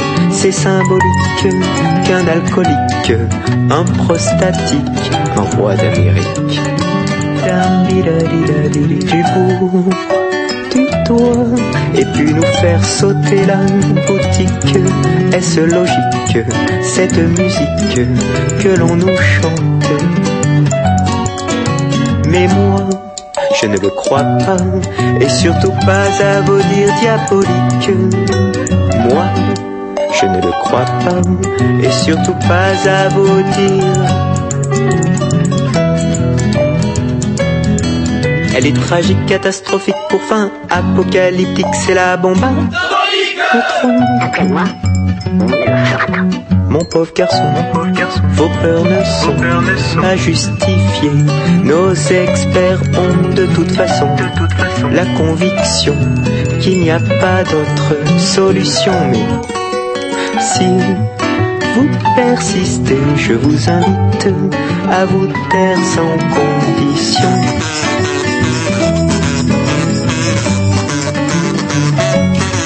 Mon bon monsieur, je vous réponds. Vos experts sont de très vieux comparses à vous-même. En conséquence, mes doutes persistent qu'un jour, au nom de la nation, décision soit prise, que l'on appuie sur ce bouton. Mais je ne l'espère pas, mais vous ne me rassurez pas pour de bon nom. Je ne l'espère pas, mais vous ne me rassurez pas. C'est l'explosion, la destruction, la fin des bons, la fin des cons, c'est la bombe atomique. après moi, on ne le fera pas. On ne le fera pas, sauf toujours s'il y a une autre puissance nucléaire a commencé mais c'est déjà dit. Téléphérique. On ne le fera pas. Spoutnik. On ne le fera pas. Neurasthénique. On ne le fera pas. Chimique. On ne le fera pas. Esthétique. On ne le fera pas. Pétula Clark. On ne le fera pas. Alors ça se passe comment? On est, on va conclure donc cette interview avec Monsieur Abdillah. Excusez-moi, Monsieur Abdillah, je regarde le. On n'est pas dans nos studios, on n'a pas l'habitude. hein. du coup, pas de lumière rouge, rien. Je regarde le tableau. Et c'est Euh, vrai que là, on vous accueille dans une espèce de petit réduit, mais ça n'a rien à voir. Enfin, c'est qu'il y avait plus de place, c'est l'heure de Ouais, pointe à vous savez, nous, au Front National, on est habitué. Je suis habitué à faire dans- des réunions de bureau avec euh, 15 personnes dans des arrière-salles, donc euh, ça me change pas. À la, à la limite, si j'étais euh, dans un studio luxueux, je serais peut-être pas à l'aise. Alors justement, comment ça se passe cette campagne? Euh, Comment vous faites du terrain un peu C'est quoi les retours euh, auprès des gens? Bah écoutez, ça se passe très bien. Moi, euh, les, les échos que j'ai quand je vais sur les, les marchés à la rencontre des gens, c'est que vraiment ils en ils en ont ras le bol du, du pouvoir actuel et puis euh, ils sont très mécontents de ce que veulent leur imposer les grands médias, c'est-à-dire le, le second tour à annoncer entre Hollande et Sarkozy. Et ça, les Français, ils ont horreur qu'on qu'on leur impose quelque chose. Donc euh, là, c'est pour nous quelque chose qui est très favorable. Euh, moi, j'aimerais pas actuellement être militant UMP, aller sur les marchés. Je préfère faire ce que je fais, du Front National. Euh, moi, j'ai pas besoin de me cacher, le marquer en tout petit sur mon, mon affiche pour les législatives en, en caractère 2, euh, candidat investi par l'UMP. On le marque en grand Front National, on n'a pas de problème. Même sur Rennes, on a réussi euh, à changer. On a un bon rapport avec les médias, je veux dire, puisqu'on n'a plus la même image. Donc c'est quelque chose qui. Ouais, même Canal B vous accueille, c'est pour vous dire. Eh oui, et puis on va être viré, va- vous on va allez être voir. viré à cause de Suspendu vos l'antenne pendant trois euh, mois. voilà. Et comment euh, ça vous arrive de vous faire, je sais pas, moi, brancher, insulter, etc. Ça, ça vous est arrivé depuis le début de la campagne? Oui, bien sûr, les appels anonymes, mais ça, c'est, je n'y prête pas attention, ça, ça m'intéresse pas. Et puis c'est pas ça qui va me décourager, il en faudra un petit peu plus. C'est pas parce qu'on va me faire un gribouillis sur ma boîte aux lettres que je vais arrêter. Ça vous arrive ça? Oui, oui, bien sûr, c'est déjà arrivé. On m'a rayé ma voiture, enfin peu importe, mais bon, ça c'est, c'est insignifiant. Encore une fois, c'est, il en faudra un petit peu plus pour me décourager. Et euh, un thème aussi qu'on n'a même pas évoqué en, quelques mots, euh, on en a parlé avec vos prédécesseurs. En termes d'écologie, c'est quoi le, le, le point de vue du Front National euh, euh, Développement de, des énergies alternatives ou en raison de nucléaire ou? Oui, alors en- encore une fois, en, en termes d'écologie, je voyais par exemple, euh, j'ai- je m'excuse, j'ai pas préparé. Voilà, Euh, on parle souvent de la sortie du nucléaire, mais si on voulait sortir du nucléaire, puisqu'il faut évidemment une énergie alternative, puisque on va pas revenir avec nos, nos chandelles, on va, il faudra bien s'éclairer. Donc il faudrait par exemple 275 000 éoliennes ou 5 milliards de mètres carrés de panneaux photovoltaï- photovoltaïques, c'est-à-dire un département entier. C'est-à-dire qu'il faudrait mettre tout le département d'ille-et-Vilaine avec un panneau en, en photovoltaïque. Corrèze, il y a de la place là-bas là. Le... Ouais, bah, vous voyez bien que par exemple, Ouais, des élevages de cochons. Vous voyez bien que, on par exemple, déjà tout- une, une- une- comment une éolienne à la, à la place de chaque Oui, euh, enfin. porcherie dans les Côtes d'Armor déjà. tout le monde est écologiste, et puis dès qu'on qu'on veut mettre une éolienne quelque part, tout le monde dit bon, Oui, oh non, les autres, pas là, on va la mettre à côté. Donc en fait, oui, euh, ça reste plutôt traditionnel. ouais dans le tout nucléaire en fait pour pour résumer le. Non, pas tout nucléaire. Il faut que le, le nucléaire, ça, part une- ça prenne une part importante, puisqu'il y a un héritage en France du nucléaire. Ça, on, on le conteste pas. On a un savoir-faire. On n'a jamais eu d'incident nucléaire majeur en France. Il y a eu des incidents, mais pas.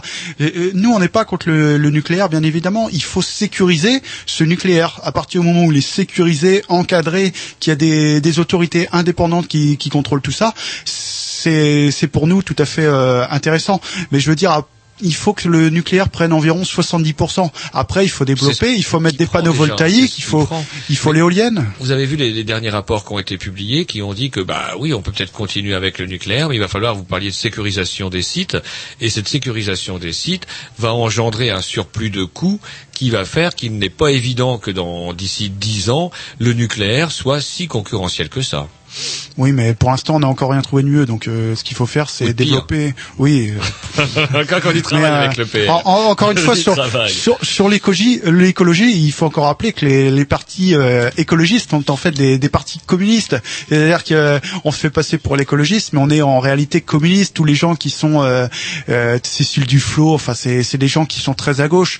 Euh, nous, on est pour euh, avoir une industrie locale, parce que quand on est ultra mondialiste, comme les ceux qui sont euh, au pouvoir chez les écologistes actuellement, ils sont là pour vous faire venir des produits qui viennent de Chine. Je suis pas sûr qu'en en matière d'effet de serre, ce soit très productif. Il faut euh, avoir euh, aussi une industrie locale, donc ça permet d'avoir non seulement de l'emploi, mais on est aussi plus écologique. Et il va être temps de, de conclure. Roger, vous avez une petite dernière avant qu'on pose la question traditionnelle qu'on pose à tous nos intervenants qui nous a été demandée par nos amis de Dub Revolution. La Quel rôle question- joue encore euh, bah, Jean-Marie Le Pen dans la campagne C'est vrai qu'on le voit moins. Est-ce qu'elle est, quel est son rôle encore Est-ce qu'il y a une influence euh, importante Ah oui, oui, tout à fait. Jean-Marie Le Pen, c'est le un petit peu le, le garant. C'est, euh, il est là. euh, moi, je vois quand, quand il est venu à Rennes, il y a un engouement incroyable. Les gens re- recherchent son, son point de vue, son analyse, parce qu'il a, il a vraiment euh, une vision. Et c'est quelqu'un qui a une expérience qui est, qui est très importante. Donc actuellement, nous, on a une grande chance au Front National, c'est qu'on a Jean-Marie Le Pen qui est là pour euh, garder nos, nos anciens militants, et on a Marine Le Pen qui est là pour en attirer euh, des nouveaux. Donc pour nous, c'est vraiment super. Ça me fait penser un petit peu, ça va sans doute vous fâcher, mais à la Corée du Nord. La Corée du Nord, on succède comme ça aussi de père en fils. Je crois qu'il y a une nouveauté. Hein. Au moins, chez le Front, euh, il y a, c'est pas la loi Sali qu'une fille peut prétendre à, à la tête, à avoir la tête du Front. Oui, enfin, sauf que chez nous, Marine Le Pen, elle a été élue. Donc, euh, elle a été élue, elle a gagné gagné l'élection. Elle est, elle est députée européenne, elle a été élue députée européenne démocratiquement, donc elle a pas, elle a pas succédé à personne. Faut avoir, Euh, si- si- a- avoir papa quand même, ça doit Ça aider. aide. Enfin, avoir papa, mais je veux dire, Monsieur euh, Goldnich, on, serait on pas peut dire de vous entendre, lui, par contre? Non, non, non, moi j'ai très bon rapport avec Monsieur Goldnich. Hein. Je l'ai invité récemment. euh, bon, euh, c'est vrai qu'actuellement il il souhaite pas venir parce qu'il a d'autres préoccupations, mais euh, non, non, euh, moi je suis je suis bien avec tout le monde. Mais encore une fois, pour revenir à Marine Le Pen, on, euh, d'accord, on peut dire ah, bah oui, c'est la fille du père et tout. Mais vous croyez vraiment que si elle était si mauvaise, on l'inviterait sur les plateaux On l'invite sur les plateaux parce qu'elle est bonne et pas parce que c'est la fille à Jean-Marie Le Pen. parce que c'est la patronne du front aussi, comme euh, comme vous, on vous invite parce que vous êtes le représentant du Non, front. non, les euh, médias, euh, ce qu'ils regardent, c'est les médias aujourd'hui comme euh, BFM TV, tout ça, ce sont des chaînes privées. Ils sont obligés de, de faire ce qu'on appelle des, des scores d'audience. Euh, si euh, ils ont un candidat qui fait 1%, ils vont pas l'inviter souvent. Marine Le Pen, vous voyez bien qu'elle est bonne cliente sur les émissions parce qu'à chaque fois que Marine Le Pen est présente sur une émission, elle fait un carton d'audience. Et ça, c'est c'est parce qu'elle est c'est une bonne candidate, c'est tout. Et la dernière question, bah, qu'on pose à tous nos inter- intervenants. Euh, D'habitude, c'est Dub Revolution. Ouais, mais là, ils sont pas là. Donc, euh, le- quelle est le- la position du Front National sur une éventuelle dépénalisation du cannabis? Eh ben, notre position est très simple, c'est qu'on est contre parce que le cannabis c'est une drogue, une drogue douce, mais pour nous il n'y a pas de drogue douce, une drogue c'est une drogue. voilà. Mais le fait qu'elle soit interdite, qu'il y ait un état de prohibition, ça justement n'encourage pas les petits caïds des, encourage des, les des caïds, cités etc. à... Alors que si c'était euh, Oui, mais encadré, là hein, vous mélangez un, un, un autre problème. Euh, S'il y a des petits cas des cités, c'est parce que la police elle ose plus rentrer dans les banlieues. Euh, une fois que le Front National sera arrivé au pouvoir, euh, vous verrez qu'on arrivera dans les banlieues euh, et puis il y aura plus de petits caïds. Les petits caïds vont au moins faire les malins, ça je peux vous les garantir. Mais on a, on a souvent, ça vous croit, On mais- leur dira. mais on a souvent l'impression, parce que c'est vrai que c'est le- tous les partis, à part les Verts, nous ont répondu non, et que c'est une manière quelque part hypocrite d'acheter la paix sociale. Tant que dans les cités, ils ont du business à faire, ils, ils nous fichent la paix, quoi. Et c'est vrai que si vous, si quelqu'un dépénalise un jour, bah là, c'est une grande partie des revenus des cités qui disparaît, quoi. Qu'est-ce que vous voulez, que vous- péter, quoi. Là, là. Moi j'ai un, un ami qui est, qui est décédé, euh, il a eu un accident parce qu'il avait pris du euh, il avait pris du cannabis, donc euh, évidemment euh, c'est quand même euh, c'est quand même une drogue. Je veux dire. euh, Ah non, on ne dit pas que c'est quelque chose, mais Qu'est-ce que vous voulez Il y a un qu'on- état de fait, en fait. Bah, ça existe, c'est comme l'alcool, pareil. Ça, Et ça représente quand même, en termes de statistiques, euh, près de la moitié de la popu- population carcérale en France l'est pour fait Oui, enfin, lié à vous- la consommation ou au trafic de drogue. Les, prisons actuellement sont surchargées. On, on met pas quelqu'un en prison parce qu'il a fumé. Bon, on- euh, évidemment, pour trafic, on, va pas mettre trois ans de prison à, à une personne parce qu'il parce qu'il a fumé un joint. Ça, évidemment, Ah, il faut être ah, pourquoi on change pas la loi? Puisque c'est ce qui risque normalement. que pourquoi la, on la change- loi n'est pas appliquée en, en fait. C'est en- la loi de 71. en termes de consommation, quoi. Bah, pourquoi on change pas la loi? Parce que non, euh, pour nous c'est une drogue. Donc euh, Mmh, une drogue, ça reste une drogue, c'est tout. Non, mais bon, je pense que vous avez une, une, une réponse euh, logique. Voilà. euh, Eh ben, Dub Revolution va pas voter pour vous. Non, de toute façon, on s'en doutait un petit peu. Eh ben, écoutez, on vous remercie de d'être intervenu et puis euh, vrai, et puis bah, on, Et puis, bah, on verra les résultats dans, dans quelques semaines. voir Qu'est-ce que ça a donné trois- presque un mois maintenant. Bah, maintenant, qu'il nous 39, reste, euh, Ça se tire. Eh ben, écoutez, merci pour tout. Au revoir. Au revoir. dans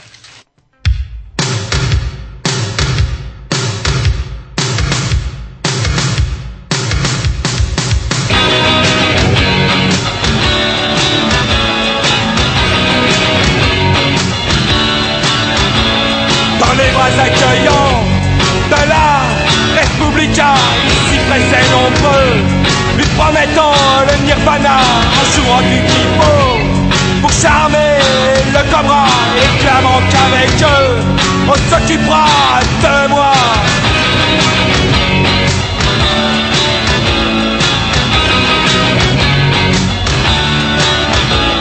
sous les jupons douteux de la Respublica, trop souvent culbutés pour la d'État, petit marquis poudré, et tout enrubané, se payer en nature, en se passant l'année.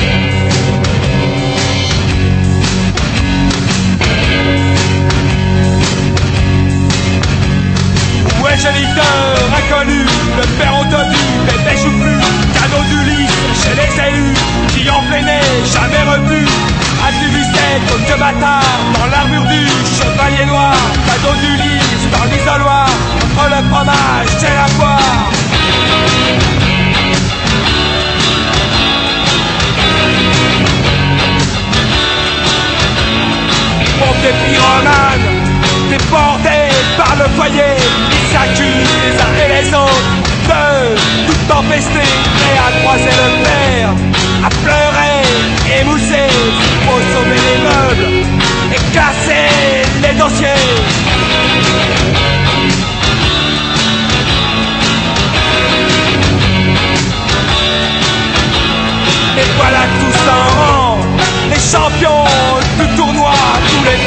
les de la Respublica.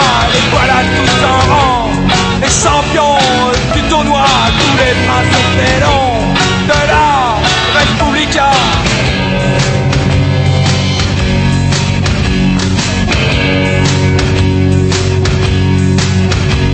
Si ça traîne encore, ça perdu, on se laissera tenter par l'aventure. La Republica est en danger quand les gens se mettent à voter.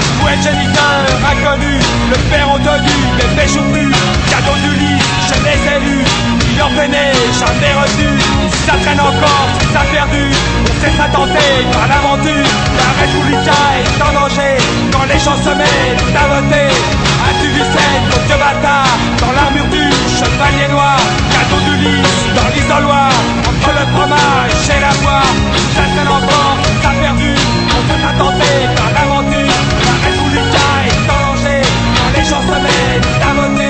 ça traîne encore, ça perdu On par l'aventure La les